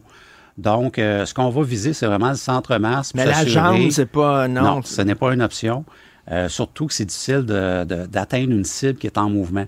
Donc, quelqu'un qui court avec un couteau, par exemple, euh, c'est très difficile, même pour un gars, un, membre du groupe d'intervention tactique, le SWAT qu'on appelle, même eux, c'est difficile d'atteindre une, une, cible en mouvement. Donc, un patrouilleur qui tire une fois par année 50 balles avec une cible en mouvement, euh, il faut vraiment que la menace arrête. Puis c'est le centre-masse où ce que les organes vitaux qui sont euh, situés. C'est-à-dire, puis toi comme policier, euh, tu fais pas la différence entre quelqu'un qui a toute sa tête et quelqu'un qui a pas toute sa tête. C'est deux, deux, personnes violentes, c'est deux personnes menaçantes, puis vous les traitez de la même façon. Bien, après ma barre, quand on arrive sur les lieux, il faut mettre fin à la menace.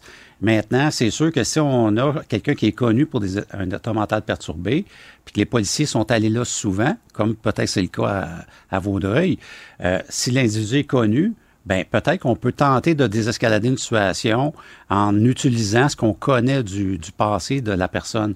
Et c'est la même chose pour le criminel. Mais en, tout, en toutes circonstances, il faut arrêter la menace, il mhm. faut arrêter le carnage. Et malheureusement, euh, des fois, les moyens sont limités. Là, tu dis 70% des interventions, ça implique des cas de santé mentale.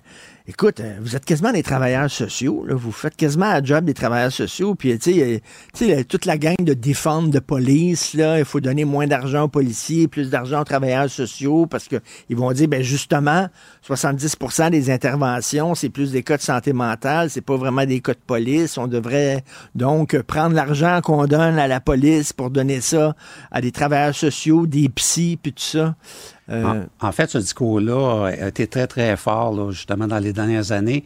Commence, il commence un petit peu à s'amenuiser parce que la réalité rattrape euh, ces groupes de pression-là. Euh, mhm. maintenant, ce qu'il y a de plus en plus au Québec, c'est des équipes mixtes.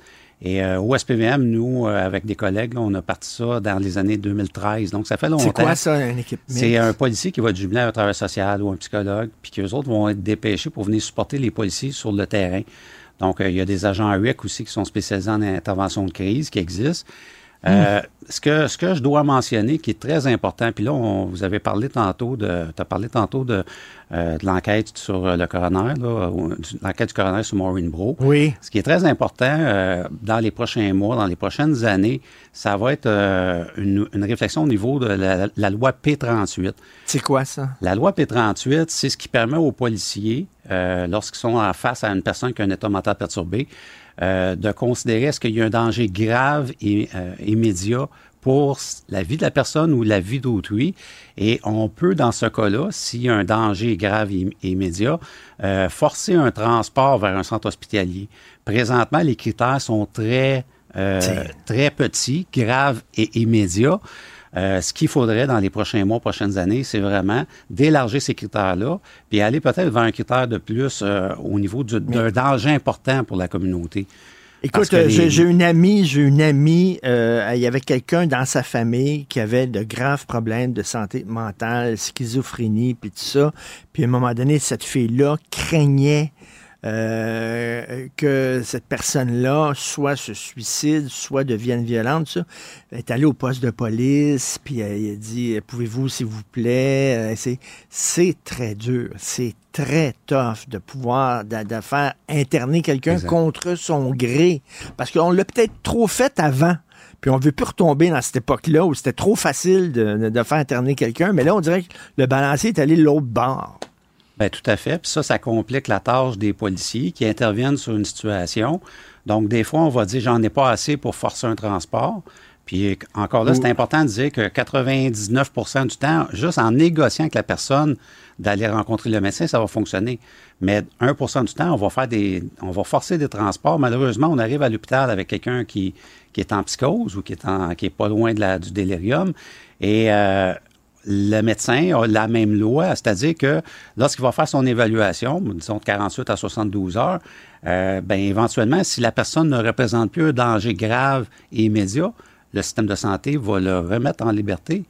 Donc, euh, on, tourne, on tourne en rond depuis plusieurs années. On a des individus dangereux qui sont remis euh, en liberté, qui ne sont pas surveillés, et les parents sont démunis devant ces situations-là. Les voisins aussi parce qu'ils ont peur de quelqu'un qui, euh, qui, a des, euh, des, up and down comme ça. Ben, ils ont peur, puis en même temps, mettons, euh, t'es une mère, puis c'est ton fils qui est comme ça, puis tu sais, c'est certain que là, il est dans la rue, ben, tu veux pas qu'il vive dans la rue, fait que tu l'accueilles à la maison, tu veux en prendre soin, mais là, tu mets, tu mets ta sécurité en danger. Euh, demander à des policiers de l'arrêter, c'est dur en Christie. Quand c'est ton propre fils, c'est tough, là, tu sais. C'est vraiment difficile, puis ça amène beaucoup de, de de, peine, de colère, de rage dans les familles, euh, envers les, des fois envers les policiers, mais des fois envers le système. Puis il y a plusieurs familles qui dénoncent euh, cette, euh, cette législation-là.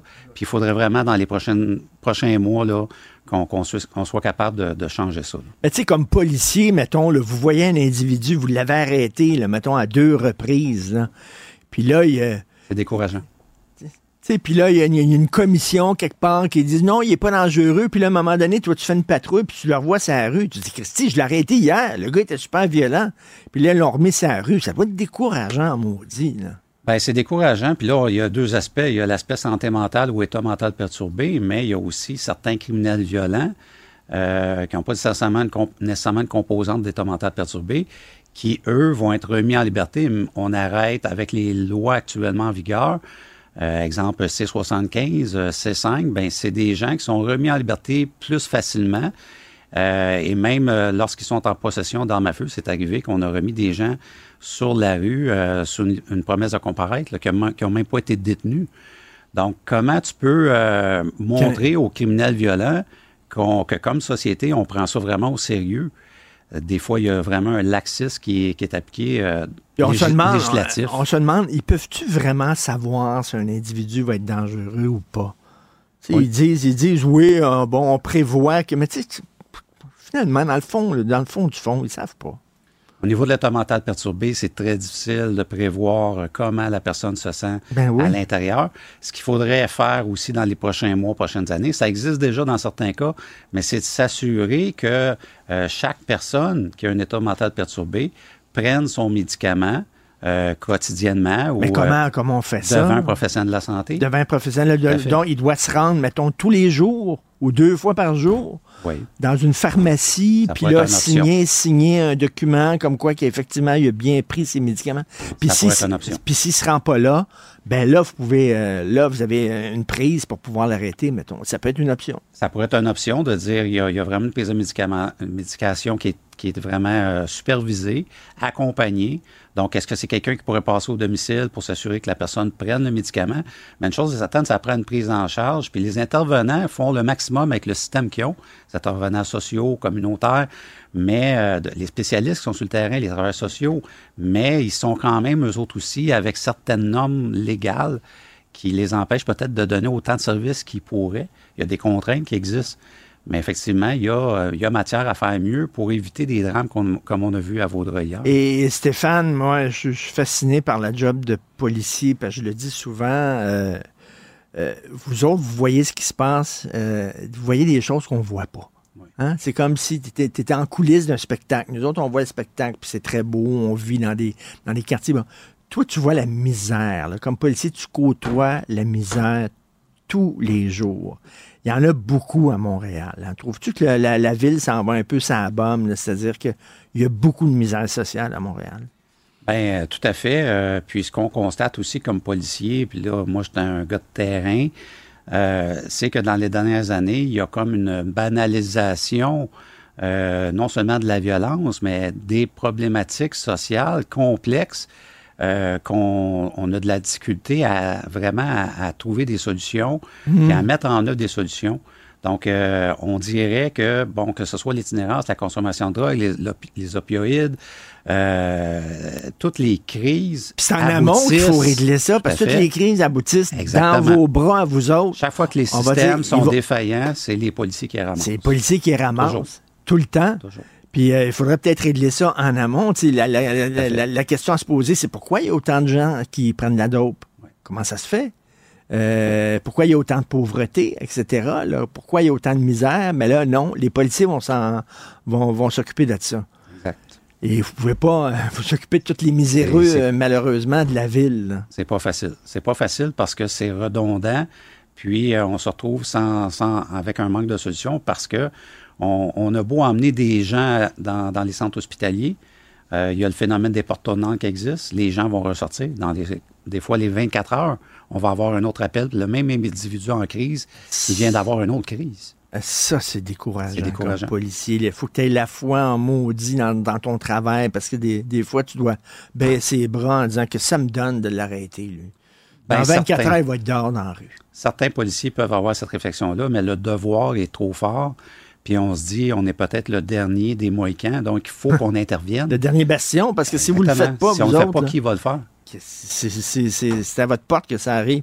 C'est pour ça que j'ai beaucoup de respect pour les policiers et j'espère qu'il y a beaucoup de gens qui partagent ce respect-là. On vous critique souvent, mais c'est une sacrée job. Qui voudrait faire cette job-là? Vraiment, Stéphane Wall, superviseur retraité du SPVM, spécialisé en usage judiciaire de la force. Merci beaucoup. Merci d'être venu. Richard. Martino. Des fois, quand on se sent contrarié, ben c'est peut-être parce qu'il touche à quelque chose. Les rencontres de l'air. Lieu de rencontre où les idées se bousculent. Où la libre expression et la confrontation d'opinions secouent les conventions. Des rencontres où la discussion procure des solutions. Des rencontres où la diversité de positions enrichit la compréhension. Les rencontres de l'art de l'art. Alors, Joseph, qui est en studio, super de la grande visite. Euh, merci. D'ailleurs, il y a quelqu'un qui me disait de l'équipe, hein, je savais pas qu'il était si grand que ça, Joseph. On me voit tout le temps assis. Ben... Écoute, on veut parler euh, d'un film qu'on a vu euh, cette semaine, toi et moi. On a adoré. Oh. J'ai regardé avant hier American Fiction, qui est en, euh, en nomination comme meilleur film d'ailleurs. Cette année, tous les films en nomination sont extraordinaires. Je pense qu'il ne me reste à voir que The Holdovers et, ben oui, Barbie, que j'ai pas encore vu. Ah. Spielberg lui-même disait hier, c'est la meilleure cuvée depuis des oh années.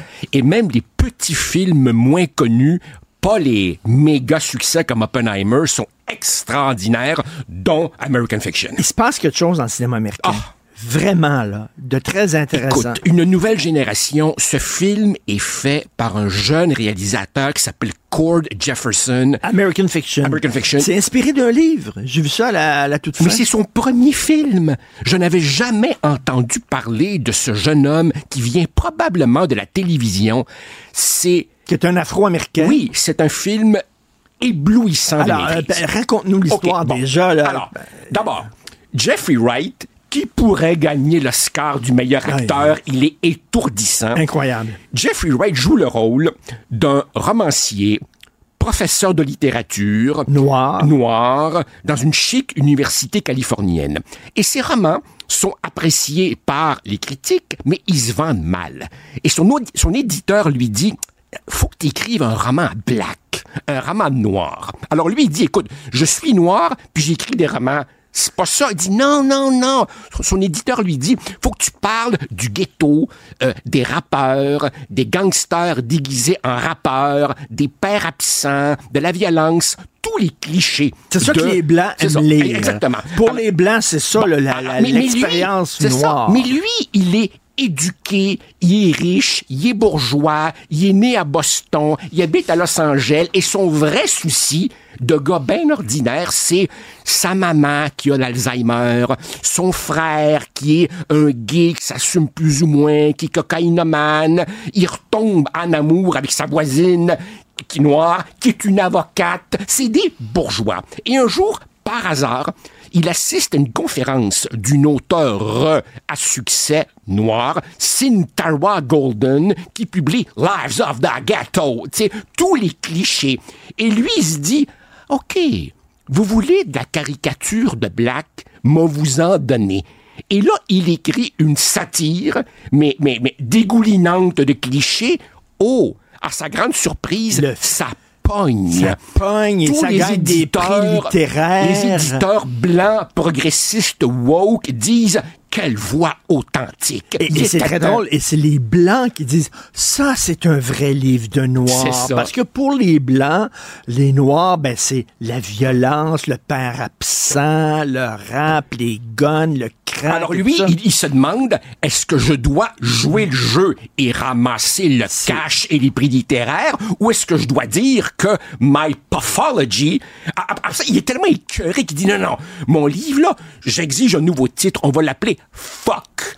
il, veut, il veut vraiment se dédouaner de cette connerie-là, mais au contraire, tout le monde marche là-dedans. Et que les, les Blancs veulent justement euh, se sentent coupables euh, de, de, racisme, de colonialisme, donc ils aiment ça, ce, ce, ce genre de portrait-là des Noirs qui ont de la misère. C'est ça. dans, dans son, son roman, il joue le rôle d'un fugitif Hein, recherché par la police qui raconte sa vie. Et là, un, un, cinéaste blanc veut faire un film là-dessus et exige une rencontre un peu confidentielle dans un resto. Alors lui, qui est un intello, doit simuler le gangster. Alors Jeffrey Wright rentre dans le restaurant en roulant des mécaniques comme ça, comme si c'était un gars de ghetto. C'est à mourir de rire. C'est très drôle. La, salle s'esclaffait. C'est très drôle, c'est anti-politically correct. Ça rit justement euh, de la culpabilité blanche euh, et, et,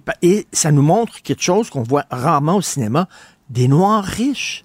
Des Noirs, bourgeois, écoute, qui, qui vit dans les Hamptons. J'ai une maison dans les Hamptons, là. Et ça, ça, montre que tu ne te définis pas par ta couleur de peau. Lui, son Il refuse, de se voir comme un écrivain noir. Son grand souci, c'est que le médecin lui dit, ta mère, là, il va falloir la placer. Elle a un Alzheimer lourd. Fait que là, il calcule le prix d'une résidence de qualité, puis j'ai pas d'argent, puis il demande à son frère, pourrais-tu m'aider? Autrement dit, c'est un bourgeois qui a des problèmes ordinaires d'argent, puis de, puis de, puis d'essayer de, de, de reconnecter avec sa famille et tout. Bref, on ne résume pas quelqu'un, on ne réduit pas quelqu'un à sa couleur de peau. Exactement extraordinaire, ah, un film anti, puis très touchant, hein, parce que les, les, les, histoires autour de lui, c'est pas seulement le seul film.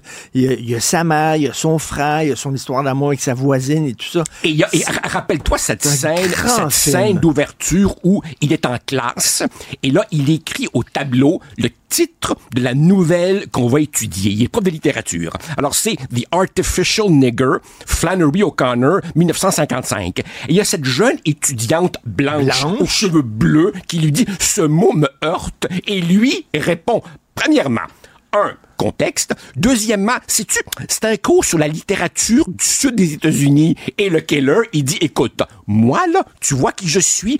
Moi, j'ai réussi à surmonter le traumatisme et je deal avec le mot. Je tu devrais être capable, jeune fille. c'est fantastique. Je pense que tu devrais être capable, quand même. C'est super génial. Euh, écoute, on veut parler de films, justement, qui sont anti-politically correct, justement, comme ça. Euh, j'en ai un, un film québécois X13 de Jacques Godbout. On écoute un extrait, Jean-François.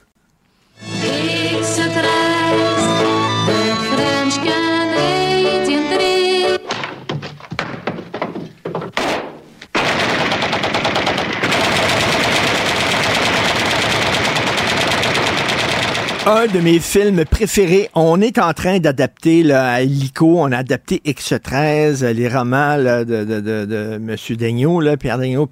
Et, et euh, et on les, adapte, on les adapte, on les adapte au premier degré. On prend ça au premier degré, vraiment. C'est assez particulier. Euh, il y a des gens qui aiment, tu sais, bon, c'est très intéressant, mais c'est vraiment comme on prend ça au premier degré. Le film de Godbout était, on va en prendre ça au deuxième degré, et c'est anti-politique correct. pourquoi tu tellement sur ce film-là? Ben, premièrement, c'est un ovni avec les, décors, les, décors en carton et tout ça. Et écoute, Louise Forestier qui joue une espionne chinoise communiste. Il y a un gars gars des, des cyniques euh, Saint-Germain qui joue un Titi marseillais. Euh, c'est de l'appropriation culturelle Ah, à l'os. Sari du Québec qui est né pour un petit pain, mais qui, qui espère avoir un gros super-héros, tout ça. C'est un, c'est un film qui brasse la cabane. Ah oui, c'est un, film qui sûr. rit de tous les stéréotypes euh, raciaux, les Russes, les Chinois. Marc Laurando, qui a déjà été un homme drôle. Oui, oui, oui, c'est dur à croire, je sais, mais il a déjà été le gars le plus drôle au Québec. Et oui, il fut un temps qui joue un nazi avec un monocle et une balafre. Écoute, là, c'est tordant. Peux-tu imaginer X13 diffusé aujourd'hui? Impossible, impossible. On va dire, ça rit des Chinois, ça rit, ça rit de toutes les races et tout ça. Ça rit des Québécois aussi. C'est un film anti-politically correct que j'adore. Toi, un autre film? Fight Club. Fight Club de David Fincher. Je rappelle brièvement de quoi il s'agit. L'extraordinaire Edward Norton joue un insomniaque qui passe ses nuits à aller dans des réunions de type alcoolique anonyme, euh, survivant du cancer, où les gens se lèvent et font des confessions. Et un jour, il tombe sur le mystérieux personnage joué par Brad Pitt, qui se présente comme un vendeur de savon. Et puis, ils se battent à poings nus et là, il découvre une espèce de d'excitation mâle primaire dans le fait de se faire péter la gueule. Et les deux partent un club clandestin for boys only où là vraiment on se tapoche au sang et parallèlement à cela, Brad Pitt lui dit à un moment donné, écoute, là c'est le temps de passer à une étape supérieure, un complot, on va détruire la société de consommation. Mais après ça, on s'aperçoit que tout ça se passe dans la tête d'Edward Norton qui souffre d'un dédoublement de personnalité. Alors évidemment, c'est un film qui dit, non, non, l'être humain est violent, puis, puis des fois, se taper sur la gueule, alors évidemment, ça tord le cou à, à la philosophie passe-partout, Kalinours, aimons-nous. C'est-à-dire le- le- le- le- l'homme qui a perdu sa virilité, qui, dé- qui est dégriffé, lui, il passe son temps à feuilleter les catalogues d'IKEA et à s'acheter des beaux vêtements, puis tout ça. Puis à un moment donné, il dit, je, je, je suis pas un homme, je suis pas un vrai homme. Puis là, soudainement, ben, il rentre dans ce club-là pour retrouver sa virilité Ben ça, ben, perdue. mais, mais rappelle-toi, Richard, les, les réactions, puis ça, ça nous ramène aux années 70. Rappelle-toi les réactions quand Clint Eastwood a lancé les Dirty Harry. C'était, oh mon Dieu, cette apologie de la violence, tatata. Alors oui, effectivement, euh, Fight Club tord le coup. Écoute, un, un de mes critiques préférés, Roger Ebert, qui Oui, est mort maintenant, qui a gagné le Pulitzer, avait dit que c'était un film fasciste. Il avait détesté Fight Club. Il l'avait descendu en disant que c'est un film fasciste. Ben non. Ben non. ben. Absolument Ben pas. non, non, C'est c'est- une satire un peu de l'homme moderne qui se tend, hein, qui, qui, qui, qui sent qu'il qui est plus viril. Euh, un de mes films politically incorrect préférés, c'est un documentaire du grand Bill Maher qui s'appelle Religulous. On peut écouter un extrait, Jean-François. Religulous. Euh, on écoute ça de Bill Maher. C'est un documentaire sur la religion. Bless me, Father, for I have sinned. It has been 40 years since my last confession. We're making a documentary about religion. Oh boy. Why doesn't he just obliterate the devil and therefore get rid of evil in the world? He will. He will. What's he waiting for? un documentaire sur la religion qui ridiculise la religion. Et je parlais à, à mon ami chroniqueur ici à l'émission, Guy Perkins, qui parlait de cette série sur Raël sur Netflix, puis il dit c'est facile de gueuler contre Raël puis de le ridiculiser. C'est facile, c'est une petite secte. On devrait faire la même chose avec les religions traditionnelles et c'est ce que fait Bill Maher. Et à un moment donné, Bill Maher, tu sais que les Juifs, entre le vendredi, samedi et dimanche, n'ont pas le droit de d'ouvrir, par exemple, la lumière ou... euh, euh, Les- les ultra-orthodoxes, oui. Les, les ultra-orthodoxes, c'est ça, là, de, de, de, de, de, de- de brancher des choses à l'électricité. Puis là, il va voir un Juif qui a inventé toutes sortes de gizmos, toutes sortes de gadgets, de gadgets pour contourner ça. C'est-à-dire, il peut ouvrir et fermer la lumière chez lui sans, sans choquer son Dieu. Et là, Bill Maher dit, mais il dit, tu sais que Dieu, s'il est partout puis il voit tout, il sait que tu es en train de, de travailler dans son dos, ben de oui. contourner les lois. Et il rit des religions, ce qui est extrêmement... Rappelle-toi la dernière tentation du Christ, où Scorsese nous présente un Jésus qui avait des pulsions, des passions charnelles. Oui. Euh, ah non, effectivement. Et euh, dernier film, je, pense que ça en était déjà parlé, mais je veux revenir avec ça, qui est le film anti-politically correct ultime, Falling ah, Down. oui. Falling Down avec Michael Douglas. On a un extrait. A patient man. Can I help you? Yes, I'd like a ham and cheese omelet, wham fries. I'm sorry. We stop serving breakfast at 11.30. Who's running out of patience? I get some change for the phone. A peaceful man. No change. I have to buy something. Who's okay. about to be pushed. Un gars ordinaire, un petit travailleur blanc qui en a ras cul de la criminalité, des gangs, euh, des, des règlements stupides et qui pète les plombs il, pète, écoute, il pète les plombs dans le dépanneur coréen. À un moment donné, il est, il est, il se retrouve dans une espèce de terrain vague. Et là, et là, deux voyous euh, veulent s'en prendre à lui et lui dit, c'est ça, hein, vous allez me faire le coup de l'enfance difficile et tout. Mais en même temps, il frappe sur tout le monde. Rappelle-toi la, scène du club de golf où là vraiment t'as ces espèces de deux bourgeois arrogants qui disent qu'est-ce que tu fais sur mon terrain puis dit regarde-toi avec ta voiturette ridicule. Mais tu sais il s'en prend aux immigrants qui parlent pas anglais puis il est en ah tabarnouche contre eux autres. Il s'en prend justement au ghetto noir où il y a énormément de criminalité. Euh, il fesse à droite et à gauche. C'est un film qui aujourd'hui Falling Down serait impossible ah, à produire. Alors, écoute, tu, peux voir les films politiquement incorrects de plusieurs manières. Ça peut être euh, euh, le film qui tord le cou à l'orthodoxie d'aujourd'hui, mais ça peut aussi être le film de jadis qu'on ne pourrait absolument plus passer aujourd'hui. Tu te rappelles dans le film de Woody Allen, euh, Guerre et amour, quand Diane Keaton a besoin de conseils spirituels et elle va voir le prêtre qui lui dit "Moi j'ai trouvé la voie de la sagesse, c'est une petite blonde de 12 ans, deux de préférence." Peux-tu imaginer, peux-tu imaginer qu'on dise ça aujourd'hui? Ce serait épouvantable, Tolé. Et ça peut aussi être politiquement incorrect parce qu'un film déplaît à un organisme puissant.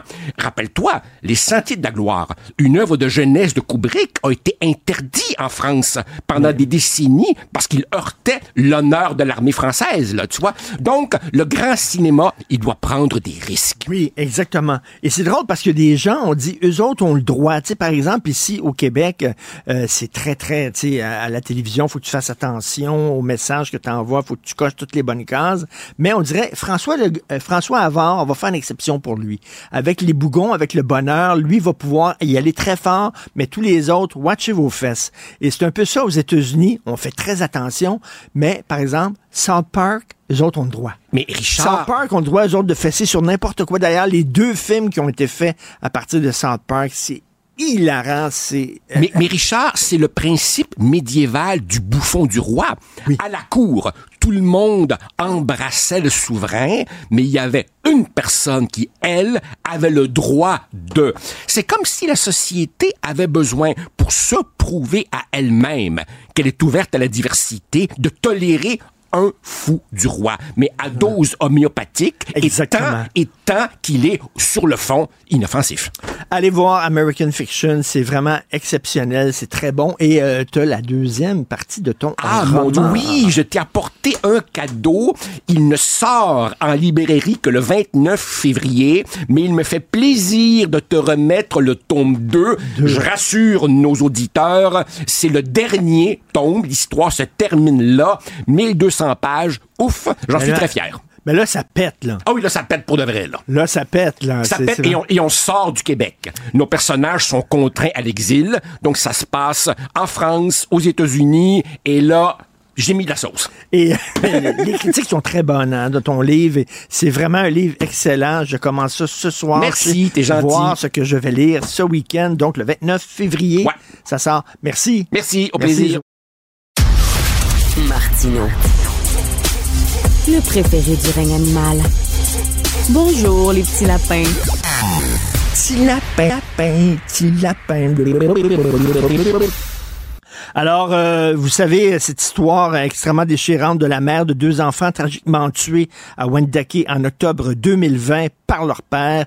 Elle a décidé de prendre une action contre la direction de la protection de la jeunesse et euh, elle est représentée, la mère, euh, Émilie Arsenault, par maître Valérie Assouline, que vous connaissez bien, avocate spécialisée justement en droit de la famille et de la jeunesse.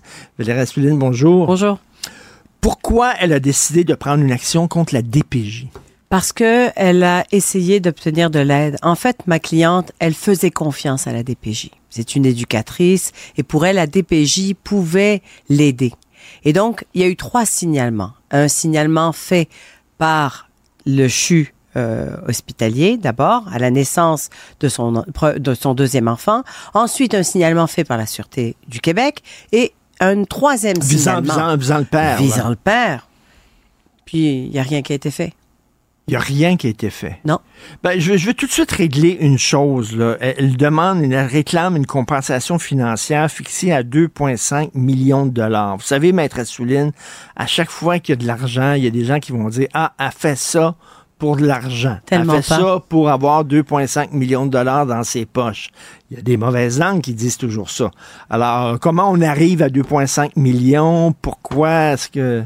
Écoutez, il y a des dommages punitifs et des dommages compensatoires, mais au-delà de l'argent, on s'entend qu'on fait pas ça pour l'argent, mais c'est la seule façon peut-être que les choses vont changer. C'est si on commence à avoir une personne de responsable, si on commence à se dire on est responsable. Lorsqu'un enfant décède, il y a une responsabilité. On peut pas dire une personne de responsable. Non, au Québec, il n'y a personne de responsable. Jamais. Ça marche pas. Jamais. Je sais. Et ça marchera pas. Vous savez, le- les gens de la commission d'examen des troubles mentaux qui ont dit Ah, cette personne-là, il n'y a aucun problème, elle ne représente pas un danger, la personne sort, tue deux personnes. Personne n'est responsable. C'est ça. Shit happens, comme disent les Anglais. mais ce n'est pas acceptable. Et c'est pour ça que cette action-là a lieu. En fait, cette action s'inscrit dans cette, euh, dans, dans ce désir de changer euh, la culture. Mais il y a eu des signalements. Donc, elle, elle dit on aurait dû, euh, on aurait dû faire quoi? Qu'est-ce que la DPJ aurait dû faire? Mais D'abord, aller voir le père, s'assurer de, du suivi qu'il avait psychologique. On s'entend que le père a fait trois tentatives de suicide. Donc, la mère avait peur lorsque les enfants étaient avec lui, euh, à rencontrer les enfants, Parce rencontrer la mère. donc euh, Oui. et, et elle pouvait pas dire euh, ben j'envoie pas mes enfants chez mon ex. Elle pouvait pas le dire. Et on avait besoin, en fait, Madame avait besoin de la DPJ pour euh, justement euh, protéger les enfants. Mais elle n'a pas pu avoir cette aide-là parce qu'on l'a pas cru. Parce si, que- si, si elle avait dit, mettons, ben moi, j'envoie pas mes enfants le week-end chez leur père parce qu'ils représentent un danger, qu'aurait été la, la conséquence de ça? Elle aurait pu avoir des enjeux, elle aurait pu avoir des problèmes. Et en fait, c'est des Émilie Arsenault. Il y en a encore aujourd'hui. Il y a encore des mères que si elles, elles gardent les enfants, elles vont se faire traiter d'aliénantes. Alors, elle n'avait pas le choix que de respecter des jugements de cour. Mais lorsqu'on appelle la DPJ, lorsque la Sûreté du Québec est inquiète, lorsque le- le- l'infirmière à l'hôpital aussi, puis on décide, on, on va pas aller voir ça.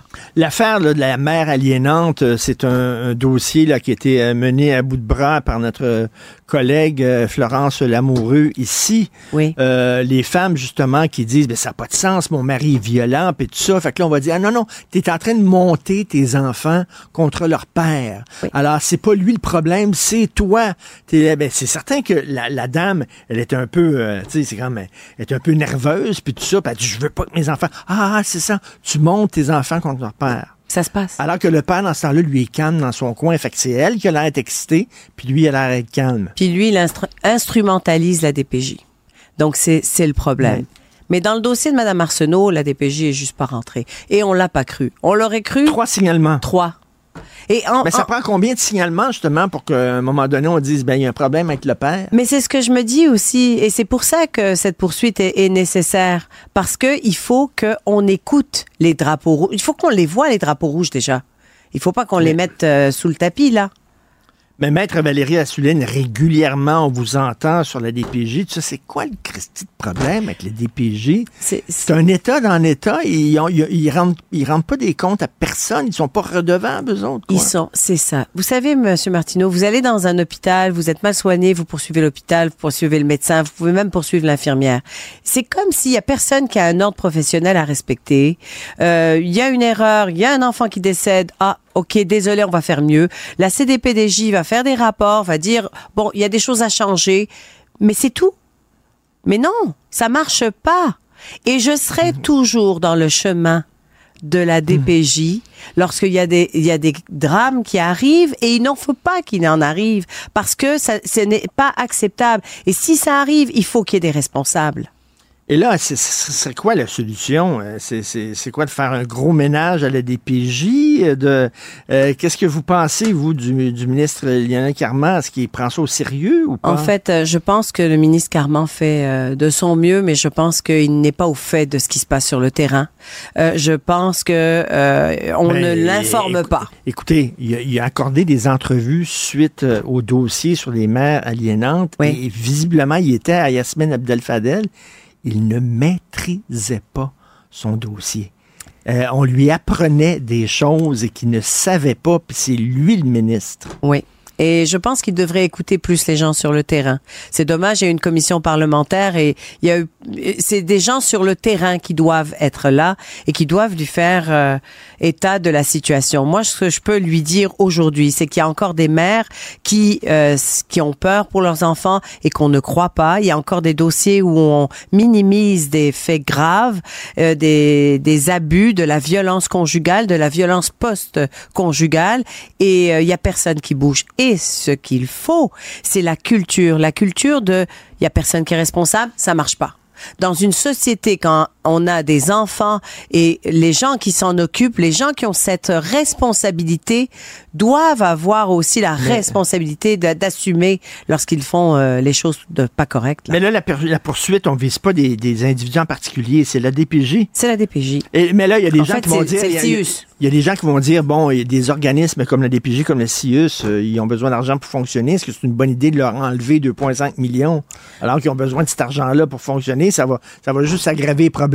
Oui, ben c'est une bonne idée de faire leur travail comprenez? Et de faire leur travail comme il faut et d'avoir de l'imputabilité et de s'assurer que lorsqu'on engage du monde, on leur donne du travail qu'ils peuvent faire, on leur donne pas plus qu'ils n'en peuvent, on les forme les, les, les, intervenants qui travaillent en première ligne. Et ben, ils sont formés, ils ont des formations euh, brèves. Là, euh, assez brèves. Rudimentaires. Oui.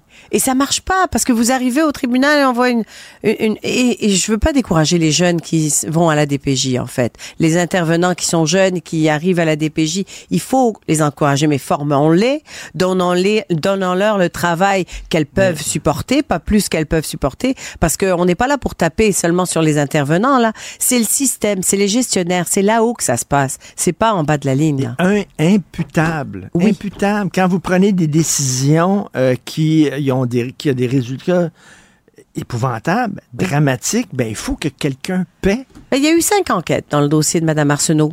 Euh, deux enquêtes de la CDPDJ. On a dit, OK, il y a des failles, il y a la formation qui est défaillante, il y a euh, la rétention du personnel, les listes d'attente. Ben, merci, au revoir. C'est le système. c'est comme ça. C'est tombé dans le crack. c'est là où ça marche. Ben, c'est là où c'est pas acceptable. C'est là où, c'est pour ça que je fais, c'est pour L'imputabilité. C'est ça qu'il y a des têtes qui tombent, qu'il y a des gens qui perdent leur job, qu'il y a des gens qui paient pour les mauvaises décisions. Sinon, ils vont continuer à prendre des mauvaises décisions si personne paie. Pour ça. C'est exactement ça. Et c'est exactement ce que j'ai dit hier, justement, parce qu'il n'y a personne qui a perdu sa job. Les bureaucrates, là, ils sont toujours en poste à Québec. Alors, il faut que ça change. Il faut qu'il y ait de l'imputabilité. Il faut qu'il y ait des gens qui sont responsables. Ben oui. Comment ça se fait qu'il y avait une personne qui ferme un signalement une fois, deux fois, trois fois? Non, ça marche pas. Shit happens n'est pas une réponse. exact. Merci, Maître Valérie Assouline. Quelque chose me dit qu'on va se reparler bientôt, malheureusement, pour un autre scandale qui implique encore la DPJ. Que ça bouge. Merci, avocat spécialisé en droit de la famille et de la jeunesse. Bonne journée. Artiste de la satire, il dénonce les incohérences Une ironie à la fois. Richard Martineau. Nous parlons d'économie avec Yves Daou, directeur de la section argent du Journal de Montréal, Journal de Québec. Et bien sûr, on parle de l'essence, Yves. Euh, Richard, je ne sais pas qu'est-ce qui se passe, mais tous les ministres de l'industrie à travers le monde ont pris la défense des consommateurs. Écoute, c'est un virage incroyable. D'abord, rappelle-toi, le ministre Bruno Le Maire, qui est le ministre de l'Industrie en France, quand il était sorti sur la question de l'inflation alimentaire, puis avait dit là, clairement aux gens, là, puis euh, je, je, te donne la citation, il ne faut pas se moquer du monde. Et là, quelques mois après, le ministre Philippe euh, François Champagne, François-Philippe Champagne avait dit si les PDG des grands magasins d'épicerie ne rendent pas vos produits d'épicerie plus abordables, nous allons le faire à leur place. Puis là, et là, imagine-toi, tu as le ministre de Fitzgibbon qui est sorti récemment sur la question de le prix de l'essence. Il dit Je pense que les gens souffrent. On va trouver des réponses là, à la, problème de, de l'essence. Donc aujourd'hui, ce qu'on apprend, c'est que le ministre Fitzgibbon a donné un contrat de 90 000 à un professeur ontarien qui s'appelle Robert Clark, qui est à Queen's University, pour faire une étude sur savoir comment ça se fait qu'il y a des écarts de prix comme ça au Québec entre deux stations. Y a-t-il vraiment de la collusion, etc. Eh oui. C'est quand même intéressant parce que ce gars-là, il, y avait déjà en 2006 euh, découvert qu'il y avait des essenceries justement qui faisaient de la collusion. Il a fait plusieurs études à cet égard.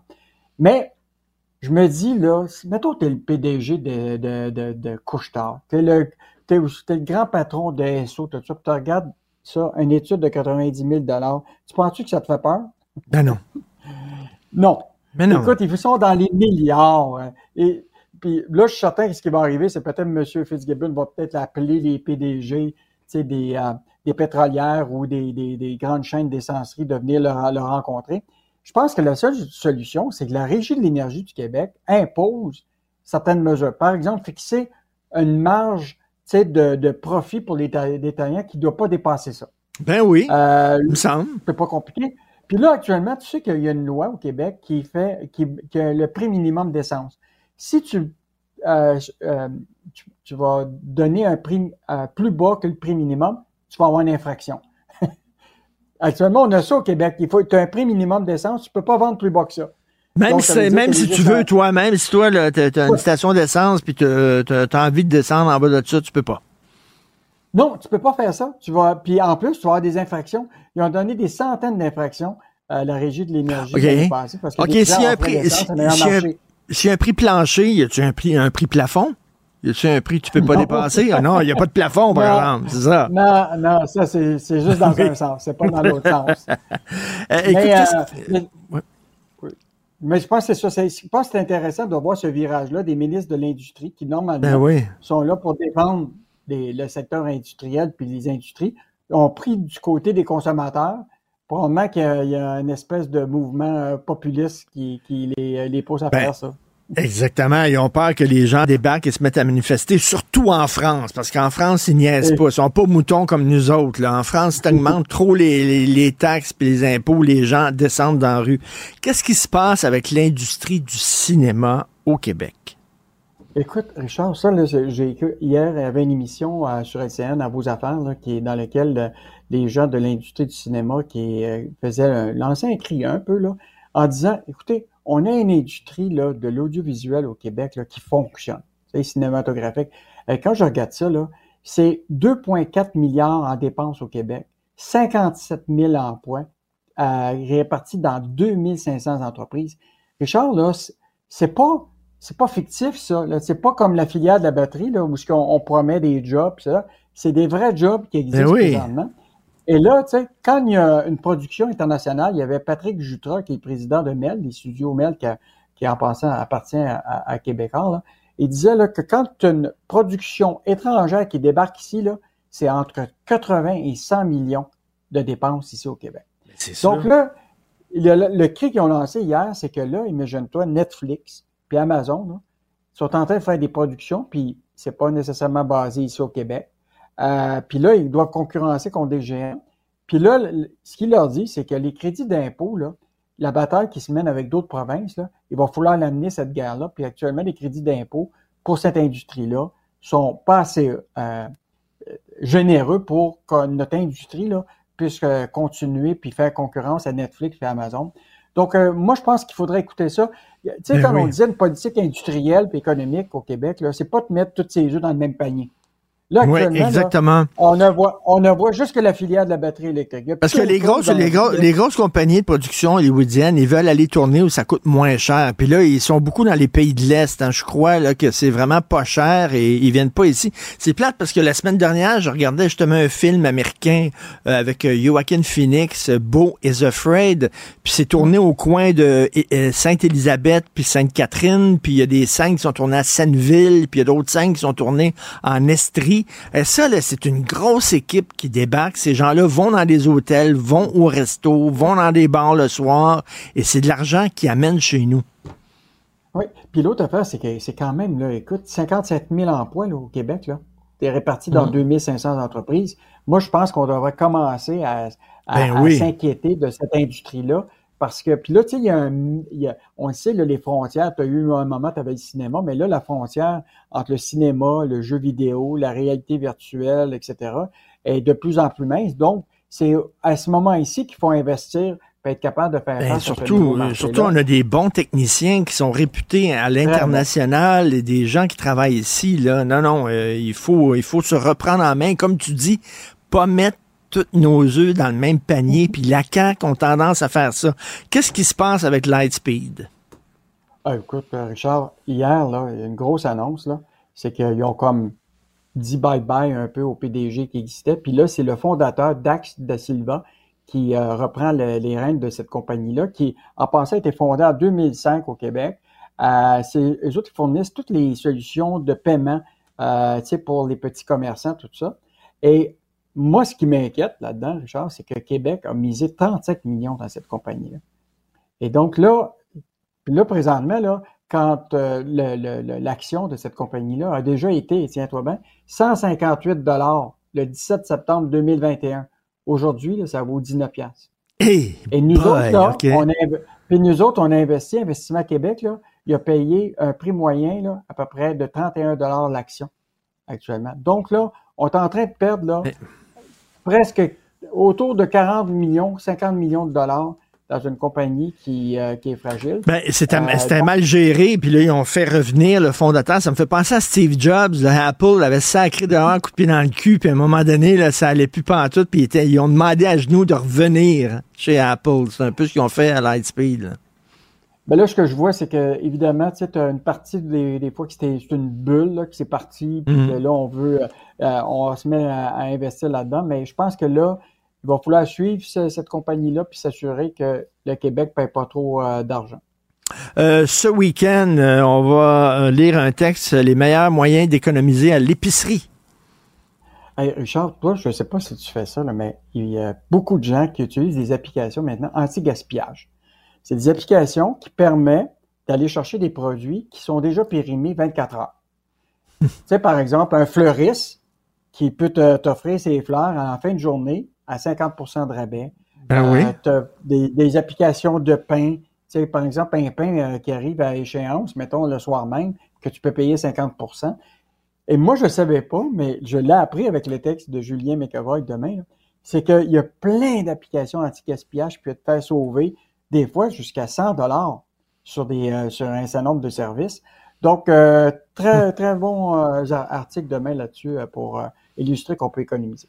Écoute, des, applications, des applications qui permettent, là, euh, tu vas, tu peux aller à telle place puis ils vendent euh, les, des yogourts pas assez dates. Parce que c'est pas, c'est pas parce que c'est pas assez date que c'est pas comestible. hein. On le sait, ça. Hey, même, même Tim Horton est rendu sur ces applications-là pour te permettre Ah oui. d'acheter des beignes en fin de journée. Je veux dire, un beigne en fin de journée qui était fait à midi, à 11 heures, que Ben tu oui. peux avoir à 40% de rabais, ben, il y a des gens qui, qui, qui regardent ça. Là. Et tu sais, là, on l'a dit hier, là, les gens cherchent des solutions pour économiser. Tu sais, là, en fin de journée, là, tu sais, là, les, les- les grandes chaînes d'épicerie, là, puis euh, ils ont du poulet rôti, là, qui est déjà cuit, là. Euh, Oui, en oui. fin de journée, j'imagine que ça coûte moins cher. Parce que, tu sais, Ben, ils veulent pas, ils veulent pas l'avoir trois jours, le Christy de poulet, là, sur le rayon, là. C'est l'autre affaire, c'est aussi les plats cuisinés. Tu sais, il y a beaucoup de gens qui présentement vont souvent pour des plats cuisinés. Ben, à la fin de la journée, là, ils sont souvent à 40% de rabais. Mais là, les gens ne savent pas vraiment où se, trouvent ces produits-là. Donc, il y a des applications qui existent anti-gaspillage euh, qui, sont, qui sont disponibles. Donc, euh, euh, Julien McElroy fait le tour de toutes ces applications ben oui. demain. Ben moi, je passe date. Tu mets poussière un peu, tu enlèves un peu de poussière, puis de ça, là, puis c'est correct, là, je suis présentable. Moi, moi, je pense que moi, je pense que t'es pas passé date. Puis en fait, tout, ce qui date des années 60-70, là, c'est les ça revient. Affaires. Merci beaucoup, Yves. On va lire ça. on se reparle lundi. Salut. Confrontant, dérangeant, divertissant. Richard Martineau, il brave l'opinion publique depuis plus de trois décennies. Mon chum m'a acheté une douzaine de roses pour la Saint-Valentin. Est-ce qu'il était passé date? Il était pas passé date, mais je pense qu'il aurait aimé ça parce que ça a coûté 100 pièces pour 12 roses. Mais voyons donc! C'est un investissement. tu peux croire j'en prends soin parce que hein, me l'ai fait dire. C'est quel fleuriste, ça, Gron? Cupidon, en plus. Cupidon fleuriste, on était concept. Euh, on a parlé de l'industrie du cinéma avec euh, Yves Daou, comme quoi, bon, euh, Québec doit agir justement pour freiner le déclin de l'industrie. Il y a plusieurs qui réclament aussi des crédits d'impôt pour qu'on soit un petit peu plus euh, généreux. Puis j'ai justement écouté une entrevue hier euh, à l'émission À vos affaires sur LCN avec Simon Philibert. On discutait justement de l'avenir de la télévision québécoise avec Mylène Cyr, qui est la directrice générale de l'Association des, des réalisateurs, réalisatrices du Québec. Il y avait quand même des bonnes nouvelles parce que euh, on dit qu'il y a cinq des dix séries télévisées les plus regardées au Canada qui sont québécoises, mais on s'entend que ça reste extrêmement difficile dans le milieu. Je sais pas si vous avez vu sur le compte Instagram De Yes Mécan. Je pense que c'était le mois passé. Là, il a publié le premier chèque qu'il a reçu de Netflix parce que Fugueuse est sur Netflix maintenant. Puis ça a ah même été la série numéro un. Sais-tu combien le chèque pour une série numéro un sur Netflix? 25 dollars. Tu me niaises. Hein? C'est un gros souper au McDo, ça, là. 25 25 dollars. Écoute, c'est comme les, les, chanteurs qui sont sur Spotify. Là, Ils mhm. reçoivent des... des, c'est pas grand-chose. C'est ben payant d'être un, un, artiste. Hein? C'est uh-huh. ça qu'on dit. Donc, Madame Cyr nous donnait en fait trois solutions sur comment faire pour intéresser les jeunes à la télé québécoise. Elle disait, bon, d'abord, faut que les changements législatifs accélèrent parce qu'en ce moment, c'est beaucoup trop lent. faut que les plateformes offrent plus de production d'ici pour que les jeunes les découvrent, que ce soit sur Netflix, sur Amazon, par exemple, qu'on intègre de la culture télévisuelle du Québec dans l'éducation. Et troisièmement, comme les budgets sont en train de fondre au Québec, elle disait, ben, il va falloir utiliser davantage la nouvelle technologie comme des décors virtuels pour être capable de se mesurer à des grosses productions, justement, par exemple, américaines qui, eux, euh, peuvent mettre le paquet. Moi, je te vois sur un écran vert, Richard, on pourrait te mettre en direct d'une plage. Pourquoi pas? Mais euh, entrevue très, très intéressante que vous pouvez d'ailleurs écouter en ligne au tvanouvelle.com j'ai reçu un petit courriel de Valérie Poulain qui euh, nous écrit pour dire qu'elle écoute Cube à la télé depuis notre courte vie, depuis le 11 janvier hmm. Valérie dit que toute l'équipe est pertinente dans notre monde à l'envers dans lequel on vit en ce moment. Et Valérie est franco-ontarienne, puis elle est ah! certaine qu'il y en a plusieurs qui nous écoutent via le câble East Link c'est vrai que moi, je n'étais pas au courant qu'on était ah, ben, disponible là-dessus. Fait que merci beaucoup, Valérie. Merci du flash. Merci de nous avoir écrit. Vous pouvez nous texter d'ailleurs au 1-877-827-2346 ou encore nous euh, envoyer un petit courriel au studio à commercial Stéphanie, tu sais, habituellement, les gars qui achètent des fleurs à leur blonde, c'est parce qu'ils ont des choses à se faire pardonner. Mais c'est certainement pas le cas de ton chum. Je vais le cuisiner ce soir. Martino. Pour l'instant, nos avocats nous disent que tout est beau. Vendredi, nous parlons avec Rémi Villemur et, Rémi, euh, tu veux revenir sur un texte dans The Gazette, The Gazette, qui dit que c'est bien le français euh, qui est euh, rempli d'anglicisme. C'est joli à l'oreille, c'est chouette. Ben oui, mais tu sais, à chaque fois que le Gazette essaie de déclarer son amour au Québec, j'ai l'impression qu'on déguise plutôt le mépris en une déclaration d'amour. Parce que c'est ça que qu'on peut lire dans ce texte de, et là j'ai pris ça en note, c'est Yara El Swady. Euh, c'est euh, une, jeune chroniqueuse qui nous dit finalement que les langues, euh, elles évoluent. Hein, et que, lorsqu'elles se mélangent, ben, c'est la preuve qu'elles progressent. Ça, c'est toujours plus facile à dire quand c'est du point de vue de la langue anglaise, hein, parce ben que c'est pas la, langue française qui s'immisce dans la langue anglaise, c'est plutôt le contraire. Et elle nous dit, elle nous raconte son histoire. Donc, elle, elle a été étudiante, élève dans une école secondaire francophone. Elle dit, hein, voici la preuve qu'il y a des Anglais qui étudient en français. J'attends la preuve parce qu'elle est en train de bâcher le français. Fait que, elle, nous dit quoi? Elle nous dit, vous savez, moi, j'étais un petit peu euh, perdu dans cet univers francophone-là jusqu'au jour où on m'a fait découvrir Michel Tremblay. Puis elle dit, Michel Tremblay, pour moi, c'est ça la langue québécoise. Évidemment, elle fait référence au français des ouvriers, des personnages de Michel Tremblay. Hein. Mais, mais, mais, les gens ne parlent plus comme les personnages de Tremblay dans les années 60. Michel Tremblay parle pas comme ces personnages. mais non, et même Tremblay, ses dernières pièces ne parlent pas comme ces personnages de ses premières pièces. Exactement. Mais, mais elle, a fait référence à, la grosse femme d'à côté est enceinte, aux chroniques du plateau Mont-Royal. Puis elle nous dit, c'est ça le français, c'est le joual, c'est le français qui est mélangé. Et elle dit, moi, à l'époque, il y avait un autre auteur qui fonctionnait bien, Régent Ducharme, puis ça, c'était difficile à lire. Puis là, je dis ça, puis je me dis, waouh, mais c'est tellement méprisant. Parce que finalement, ce qu'elle nous dit, c'est le français difficile, le français français, hein, le français qui a réussi, parce que le français Ducharme a voyagé dans une enveloppe d'un appartement mal chauffé du plateau Mont-Royal dans les années 60 jusqu'à un bureau de Gallimard. Imagine-toi, c'est comme ça qu'on envoyait un livre à ben l'époque. Il était publié, La vallée des Avalés en 1966. C'est glorieux. C'est une grande victoire de la littérature québécoise. Il avait été refusé par des éditeurs québécois. Ouais, ouais. Puis il faut, un jour, il faut, va falloir un, film sur la vie de Régent Ducharme, un homme qui a donné comme une entrevue, je pense. Euh, et ça, pour donc cette madame, c'est c'est pas le français qu'il faut célébrer, ce français-là qui est victorieux, qui réussit à traverser les frontières. C'est le petit français de Ticoun, hein? C'est le français de Martin Saint-Louis. C'est l'entraîneur du Canadien. La game dans la game. La game dans la game. Euh, le français d'Alexis dans les pays d'en haut. Non, on n'est pas obligé de se contenter de ça, nous. Nous, on veut un français qui, que tout le monde comprend. Un français où on invente des mots, même, comme Miron a réussi à faire. Puis je pensais à ça, puis ça m'a rappelé un texte que Miron a écrit en 1965 dans une revue qui s'appelle Parti pris. Gaston Miron avait dit ça sera pas long. Il avait juste dit actuellement, en 65, en hein, je sais que t'aimes ça des fois, les vieilles phrases qui ont encore, ben qui résonnent, il dit actuellement, nous avons besoin de plus que d'une langue maternelle pour nous épanouir, nous avons besoin d'une langue qui soit aussi natale. Parce que ce que nous dit Miron, c'est que le français qu'on parle dans les années 60, le français euh, dont elle est nostalgique, Madame Swady, eh bien, c'est pas un français de naissance. C'est pas un français qui nous a mis au monde. C'est un français d'usine. C'est un français de ruelle. C'est un français qui est taché de cambouis et d'huile, comme disait Michel Lalonde. Donc, Madame Swady, on va parler le français que ça nous tente de parler. Écoute, je te pose la question que Sophie, ma conjointe, posait dans sa chronique cette semaine. Elle regarde des séries québécoises, puis là, ça parle avec des anglicismes, puis ça. elle, ça la fange, OK? Elle, ça la fange parce qu'elle aime ça, les bons... Puis elle, m'engueule tout le temps parce que j'ai souvent des anglicismes quand je parle. Elle fait pareil avec moi.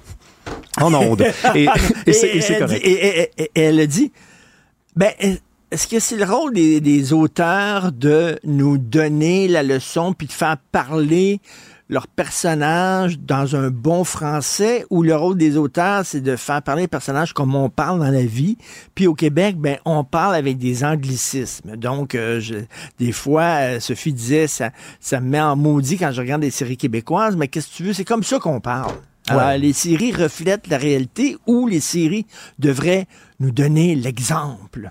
Ben, c'est le grand dilemme du naturalisme. Hein. Est-ce qu'on est-ce qu'on fait parler les personnages effectivement comme ils parlent dans la vraie vie? Le problème, c'est qu'avec la, télévision au Québec, hein, on fait un Super Bowl à chaque soir, nous. Hein? Hein, on s'était, on était parmi devant le Super Bowl la semaine dernière, une grande, une grande messe de la télévision. Nous, à chaque soir, il y a 2 millions de personnes qui regardent les, quotidiennes de Radio-Canada et de TVA mises ensemble. Donc, quand on s'adresse à, un public aussi important, il y a peut-être une responsabilité qui s'ajoute effectivement. Et je m'excuse, mais le français angliciser des adolescents, là, le français attardé de TikTok, je suis pas sûr que c'est une bien bonne idée, moi, de partager ça. Je veux bien croire que le personnage, euh, l'adolescent dans la famille parle comme ça, mais tout le monde ne parle pas comme ça. Je m'excuse. Mais, mais, mais, toi, si je te disais, parce que c'est ce que Sophie écrivait dans son texte, que je trouvais intéressant, euh, mettons si je te disais, il faut pas que les personnages fument dans les séries parce qu'il faut montrer le, bon exemple. Ça t'apprête ses nerfs. Mais pourquoi que tu accepterais ça au point de vue de la langue? Il faut montrer une belle langue, une bonne langue. Mais non, les personnages dans la vraie vie, ils fument, ils vont fumer à TV, puis ils parlent des anglicismes, puis ils vont parler des anglicismes à TV. C'est un bon point. C'est un bon point. Je, suis, je suis, je suis désarmé. Sauf que, sauf que Richard, je m'excuse, mais tout le monde ne parle pas comme ça. Et comme je te dis, les adolescents parlent comme ça. Je le sais. il m'a été euh, donné de faire de la suppléance. J'ai fait ça. Je sais qu'ils parlent comme ça, mais les, les, toi, tu parles pas comme ça. Moi, je parle pas comme ça. Et ça devrait exister. Et d'ailleurs, je pense que ça existe aussi. Il y a quand même un français qui, qui est relativement. mais, mais tu sais, de, plus en plus de jeunes musiciens, euh, de jeunes chanteurs qui mélangent le franglais puis tout ça, en disant ça c'est cool, puis c'est le fun. J'imagine la fille de la Gazette, elle aime ça ce français-là. Ben oui. Plus il y a d'anglais dans nos, dans nos phrases, plus elle est contente. Mais te rappelles-tu de l'entrevue de Sophie, à Tout le monde en parle, en mars 2016? Elle s'était chamaillée avec Yes McCann, le chanteur de Dead Obies, ben qui se prenait pour Claude Gauvreau, qui disait, moi, vous savez, euh, je suis juste en, je suis le Claude Gauvreau de 2016, là, c'est l'exploréen moderne, j'invente une langue. Mais non, c'est pas, c'est pas, disons que c'était pas exactement le même niveau, quoique, dans les deux cas, on comprend rien, parce que l'exploréen, on comprenait rien, le franglais, on comprend parfois rien, puis on aurait bien voulu comprendre l'œuvre de Gaudreau, mais s'est suicidé en 1971. Euh, retour sur le passage d'André Pratt à l'émission de Yasmine jeudi. Oui, ben j'écoutais euh, l'entrevue hier euh, qu'a menée Yasmine, puis une bonne entrevue. Écoute, elle a posé la question que j'ai toujours voulu poser à André Pratt, c'est-à-dire est-ce que à la place de de vous en prendre au nationalisme québécois, vous pourriez nous faire la démonstration une bonne fois pour toutes des avantages que le Québec a dans le Canada. Et voici la réponse d'André Pratt. Euh, pour moi, la démonstration des avantages du Canada, elle se voit tous les jours dans ce que le Québec est devenu. Le Québec est devenu ce qu'il est aujourd'hui, une société prospère, pacifique, solidaire, par les efforts des Québécois, mais dans le cadre canadien.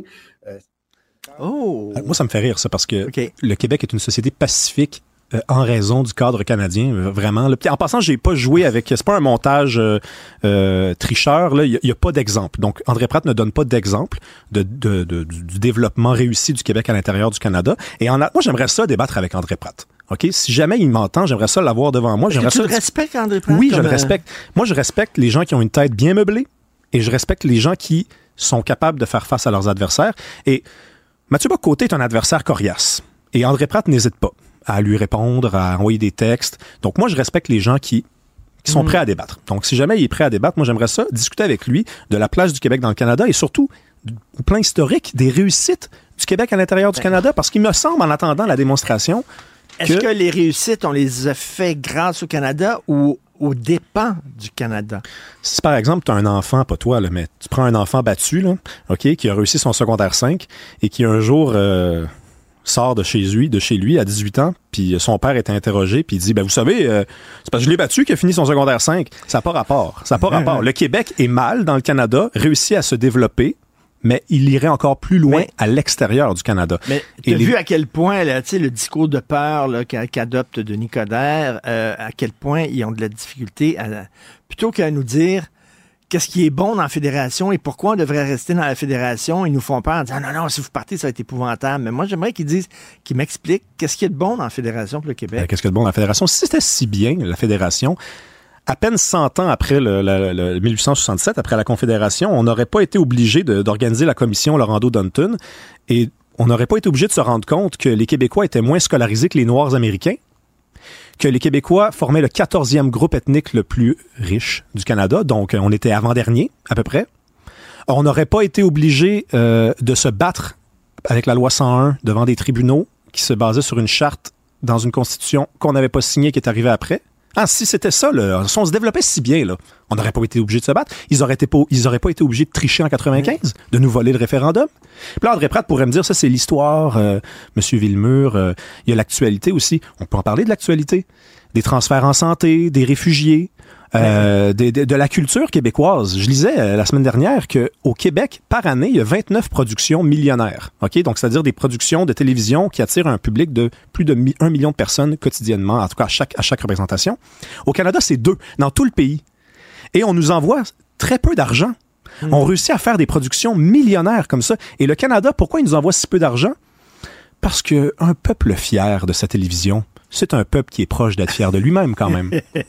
et, Rémi, en terminant, euh, je suis curieux parce qu'à chaque fois que je te parle, tu m'épates beaucoup par ta connaissance du passé, ta passion pour l'histoire. Tu arrives toujours avec des, citations qui datent des années 50, 60, des extraits de, discours de l'évêque et tout ça. Ça vient, ça vient d'où, ça?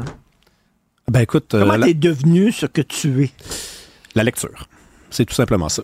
Puis la lecture, c'est une rencontre euh, hasardeuse. Des fois, on, les gens n'ont pas cette chance-là. Il faut des livres dans la maison acheter des livres. Je m'adresse aux jeunes parents. Acheter des livres, même si vous les lisez pas, acheter des livres, toutes sortes de livres, toutes sortes de choses. Mais cette passion pour l'histoire du Québec et pour. Euh, ben, c'est, c'est les promenades en, voiture avec mon père qui me faisait jouer euh, Jean Leloup dans la décapotable. C'est, c'est, on s'arrête au garage puis on parle avec le garagiste. Euh, c'est Richard Martineau. C'est Pierre Falardeau, c'est, tous ces gens-là qui, qui se battent eux-mêmes et qui, dont l'énergie est contagieuse, finalement. Mais ça me donne espoir, ça, d'entendre. Moi, j'en apprends toujours quand je parle avec toi. Tu m'apprends plein de trucs euh, sur l'histoire que je ne connaissais pas. Je te remercie beaucoup. C'est réciproque.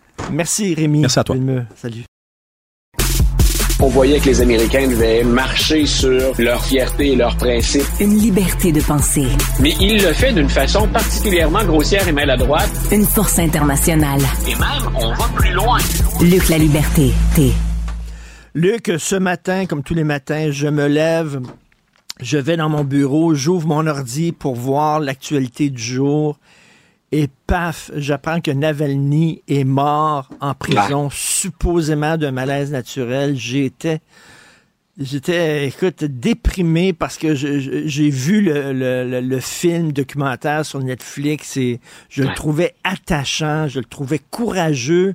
Euh, ce gars-là aurait pu euh, se réfugier en Europe comme beaucoup d'opposants à, de Poutine. Euh, il y a eu une tentative d'empoisonnement. Il est retourné parce qu'il dit, moi, je veux confronter Poutine sur son terrain. Il savait qu'à l'aéroport là-bas à Moscou, on l'attendait avec des menottes. Et finalement, euh, tu le vois dans le documentaire, tu as certainement vu ça quand il dit ses adieux à sa femme et à sa fille, puis il retourne en Russie. Je me dis, quel courage, quel être extraordinaire.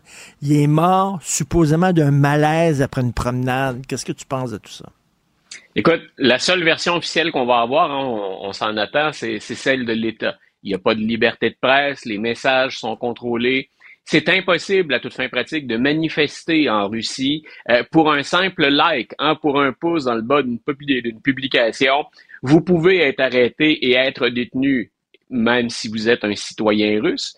Donc, euh, on n'aura pas la véritable version de cette histoire-là. Mais qu'il suffise de dire que ben, il s'ajoute à une longue liste d'opposants de Poutine qui meurent subitement quelqu'un qui, euh, dans une élection à la mairie, était allé chercher, écoute, c'était presque le tiers des suffrages. Il y a donc des gens, si on est dans une véritable démocratie, qui appuient en plus Navalny. Tu viens de souligner son courage. Le gars a été empoisonné. Il va se faire traiter à l'étranger, puis il revient confronter le président russe. Euh, on comprend que ça, le, choc que ça entraîne à l'échelle de la planète, parce que la nouvelle fait le tour comme une traînée de poudre. Et je pense qu'il va y avoir, en tout cas, je l'espère à tout le moins, je couvre l'angle américain là-dedans. Euh, j'espère qu'il va y avoir des conséquences à ça. Je pense au Congrès américain. Euh, où on a entendu des voix favoriser Vladimir Poutine et où, et où des républicains sont, au moment où on se parle, en train de bloquer 60 milliards d'aides supplémentaires à l'Ukraine qui se retournent du côté des alliés européens pour dire pouvez-vous en faire plus, eux qui également comptent sur, ben, sur ni plus ni moins que la promesse américaine. Joe Biden l'a dit, we're back, nous sommes de retour. On approche les deux ans d'implication, puis on subit des assauts répétés du côté de l'Ukraine. Ça s'est intensifié. Est-ce que des gars comme Tucker Carlson et Vladimir Poutine qui parlent en bien euh, est-ce que des gars donc comme Donald Trump et, Tucker Carlson qui parlent en bien de Vladimir Poutine, est-ce que ces gens-là peuvent être élus au moment où on se parle? Ça ne les discrédite pas. Euh, écoute, il y a, beaucoup de, choses. Ça ne vient finalement que confirmer ce qu'on savait déjà. C'est, c'est pas une bonne idée de confronter Poutine si on tient à la vie. En même temps, Navalny, tu l'as dit, il y a ses adieux à son épouse. C'est le sacrifice de sa vie pour tenter de passer le message et pour tenter de soulever une partie de la population. Mais dans un régime autoritaire, dans un régime aussi répressif, euh, écoute, ça me fait peur, puis j'aime pas avoir à le dire, mais il, ah est peut-être mort en vain, M. Navalny. Ouais, oui, et, écoute, je dis, euh, son courage d'être retourné là-bas, c'était peut-être aussi euh, de la naïveté. Là. Je veux dire, il pensait vraiment gagner contre un gars comme Poutine. Écoute, il, fait tuer ses opposants, des anciens du KGB qu'il a empoisonné, euh, une journaliste qui a été euh, descendue euh, devant sa maison, tout ça. épouvantable. C'est plus qu'une crapule. C'est un, véritable dictateur. En même temps, si, en guillemets, l'aide ne vient pas de l'étranger ou si les pressions extérieures ne suffisent pas, euh, je pense qu'il faut des Navalny. Je regretterais qu'un tel sacrifice reste lettre morte, mais si ça pouvait contribuer à indigner les gens et qu'il y ait un réel mouvement populaire, il y aura une limite éventuellement à ce que Vladimir Poutine peut faire comme répression sur un grand nombre d'individus. C'est peut-être ce qu'espère Navalny. Ce que tu donnes quelque part à la naïveté, puis ça se défend très bien, là, appelons ça une forme d'idéalisme. Hmm. Est-ce que ça pourrait pas être un élément déclencheur dans le meilleur scénario d'un mouvement de foule? Est-ce que hmm. Poutine va faire hmm. enfermer et emprisonner, exécuter tous ces gens-là? Il y a une grogne à l'intérieur du régime les quelques journalistes occidentaux qui nous rapportent les faits disent cette grogne est bien réelle. Euh, en même temps, la seule version officielle dont on dispose, je me répète, mais c'est celle des médias d'État ou c'est celle de Vladimir Poutine. Luc, je regardais le, Figaro, la France réagit, et ils ont quasiment dit que c'est un assassinat politique. En Europe, les gens sont vraiment là indignés. Quelle est la réaction du gouvernement américain? Est-ce qu'on y va de façon... Euh, timoré, euh, timide? Ah, écoute, je j'ai pas vu encore chez les républicains de position forte. Mais la position de l'administration Biden, c'est Kamala Harris qui est allée au bâton, qui a pris le micro la première fois. Elle est à Munich ces jours-ci d'ailleurs pour, euh, pour un sommet, pour une rencontre. Euh, elle a été très dure. Elle a dit, c'est, n'ayons pas peur des mots. C'est Vladimir Poutine, c'est le gouvernement russe qui est responsable de ça. Peu importe la version officielle qu'on va nous acheminer. Euh, quand on observe Joe Biden, M. Biden, des fois, on dit, hein, il s'enfarge, il trébuche sur les mots, il confond des choses. Xi Jinping et Vladimir Poutine, peut-être est-il allé trop loin parfois dans un contexte diplomatique, surtout avec Xi Jinping.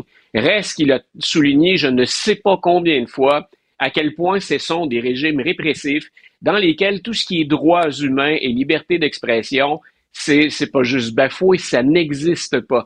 Donc les réactions ont été vigoureuses. Puis j'ai remarqué que M. Trudeau, qui parfois cherche hein, une, hmm. une, espèce de solution de compromis ou une condamnation, mais mi-figue, mi-raisin, euh, grosso modo, ce qu'il a dit, c'est Vladimir Poutine, c'est le mal incarné ou à toute fin pratique. Euh, c'est ce qu'il a signifié. J'étais content que notre premier ministre puisse le faire dans ce cas-ci. C'est complexe, hein? il y a souvent des ramifications, déclarations en, en diplomatie ou en politique étrangère. Mais je pense que ça méritait une telle condamnation. Ben, tu, fais tu fais bien de le souligner. Un ancien agent du FBI arrêté. Ouais. Écoute, parmi les. On a parlé d'un show de boucan pas plus tard qu'hier pour la procédure de destitution contre le secrétaire à la sécurité intérieure, M. Nayarkas. On sait qu'il y a une autre procédure de destitution sur laquelle on devrait voter éventuellement à la Chambre des représentants. C'est celle de Joe Biden. Et on a dit, ben, Joe Biden, entre autres choses, il a profité. D'abord, il a euh, pousser son fils dans des emplois pour lesquels son fils n'avait pas les compétences. Et entre autres, quand son fils a travaillé en Ukraine pour Burisma, compagnie qui a des, des, sièges, si on veut, des installations ailleurs, mais il y en a en Ukraine, on a dit M. Biden et le fils ont récupéré de cette aventure-là des millions de dollars.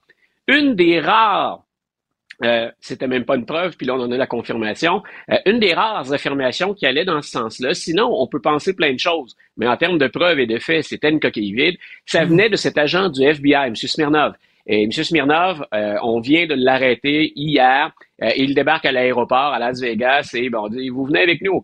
vous avez menti au sujet du président Biden, vous avez menti au sujet d'Hunter ah. Biden, et vous aurez donc droit maintenant à un procès.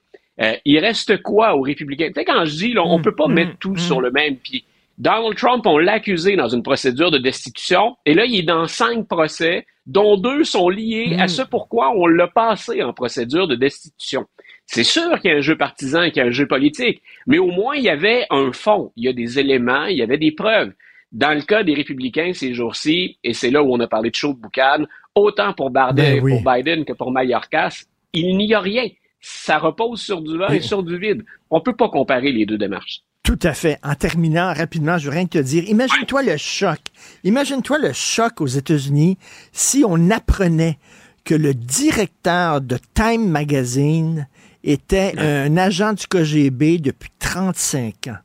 Les gens diraient, ben voyons donc, il a utilisé son magazine pour influencer les gens pendant 35 ans, travailler pour les Russes. C'est ce qui arrive en France. On vient de découvrir que le directeur de l'Express, qui est, qui est quasiment l'équivalent de Time Magazine, pendant 35 ans, c'est un agent du KGB.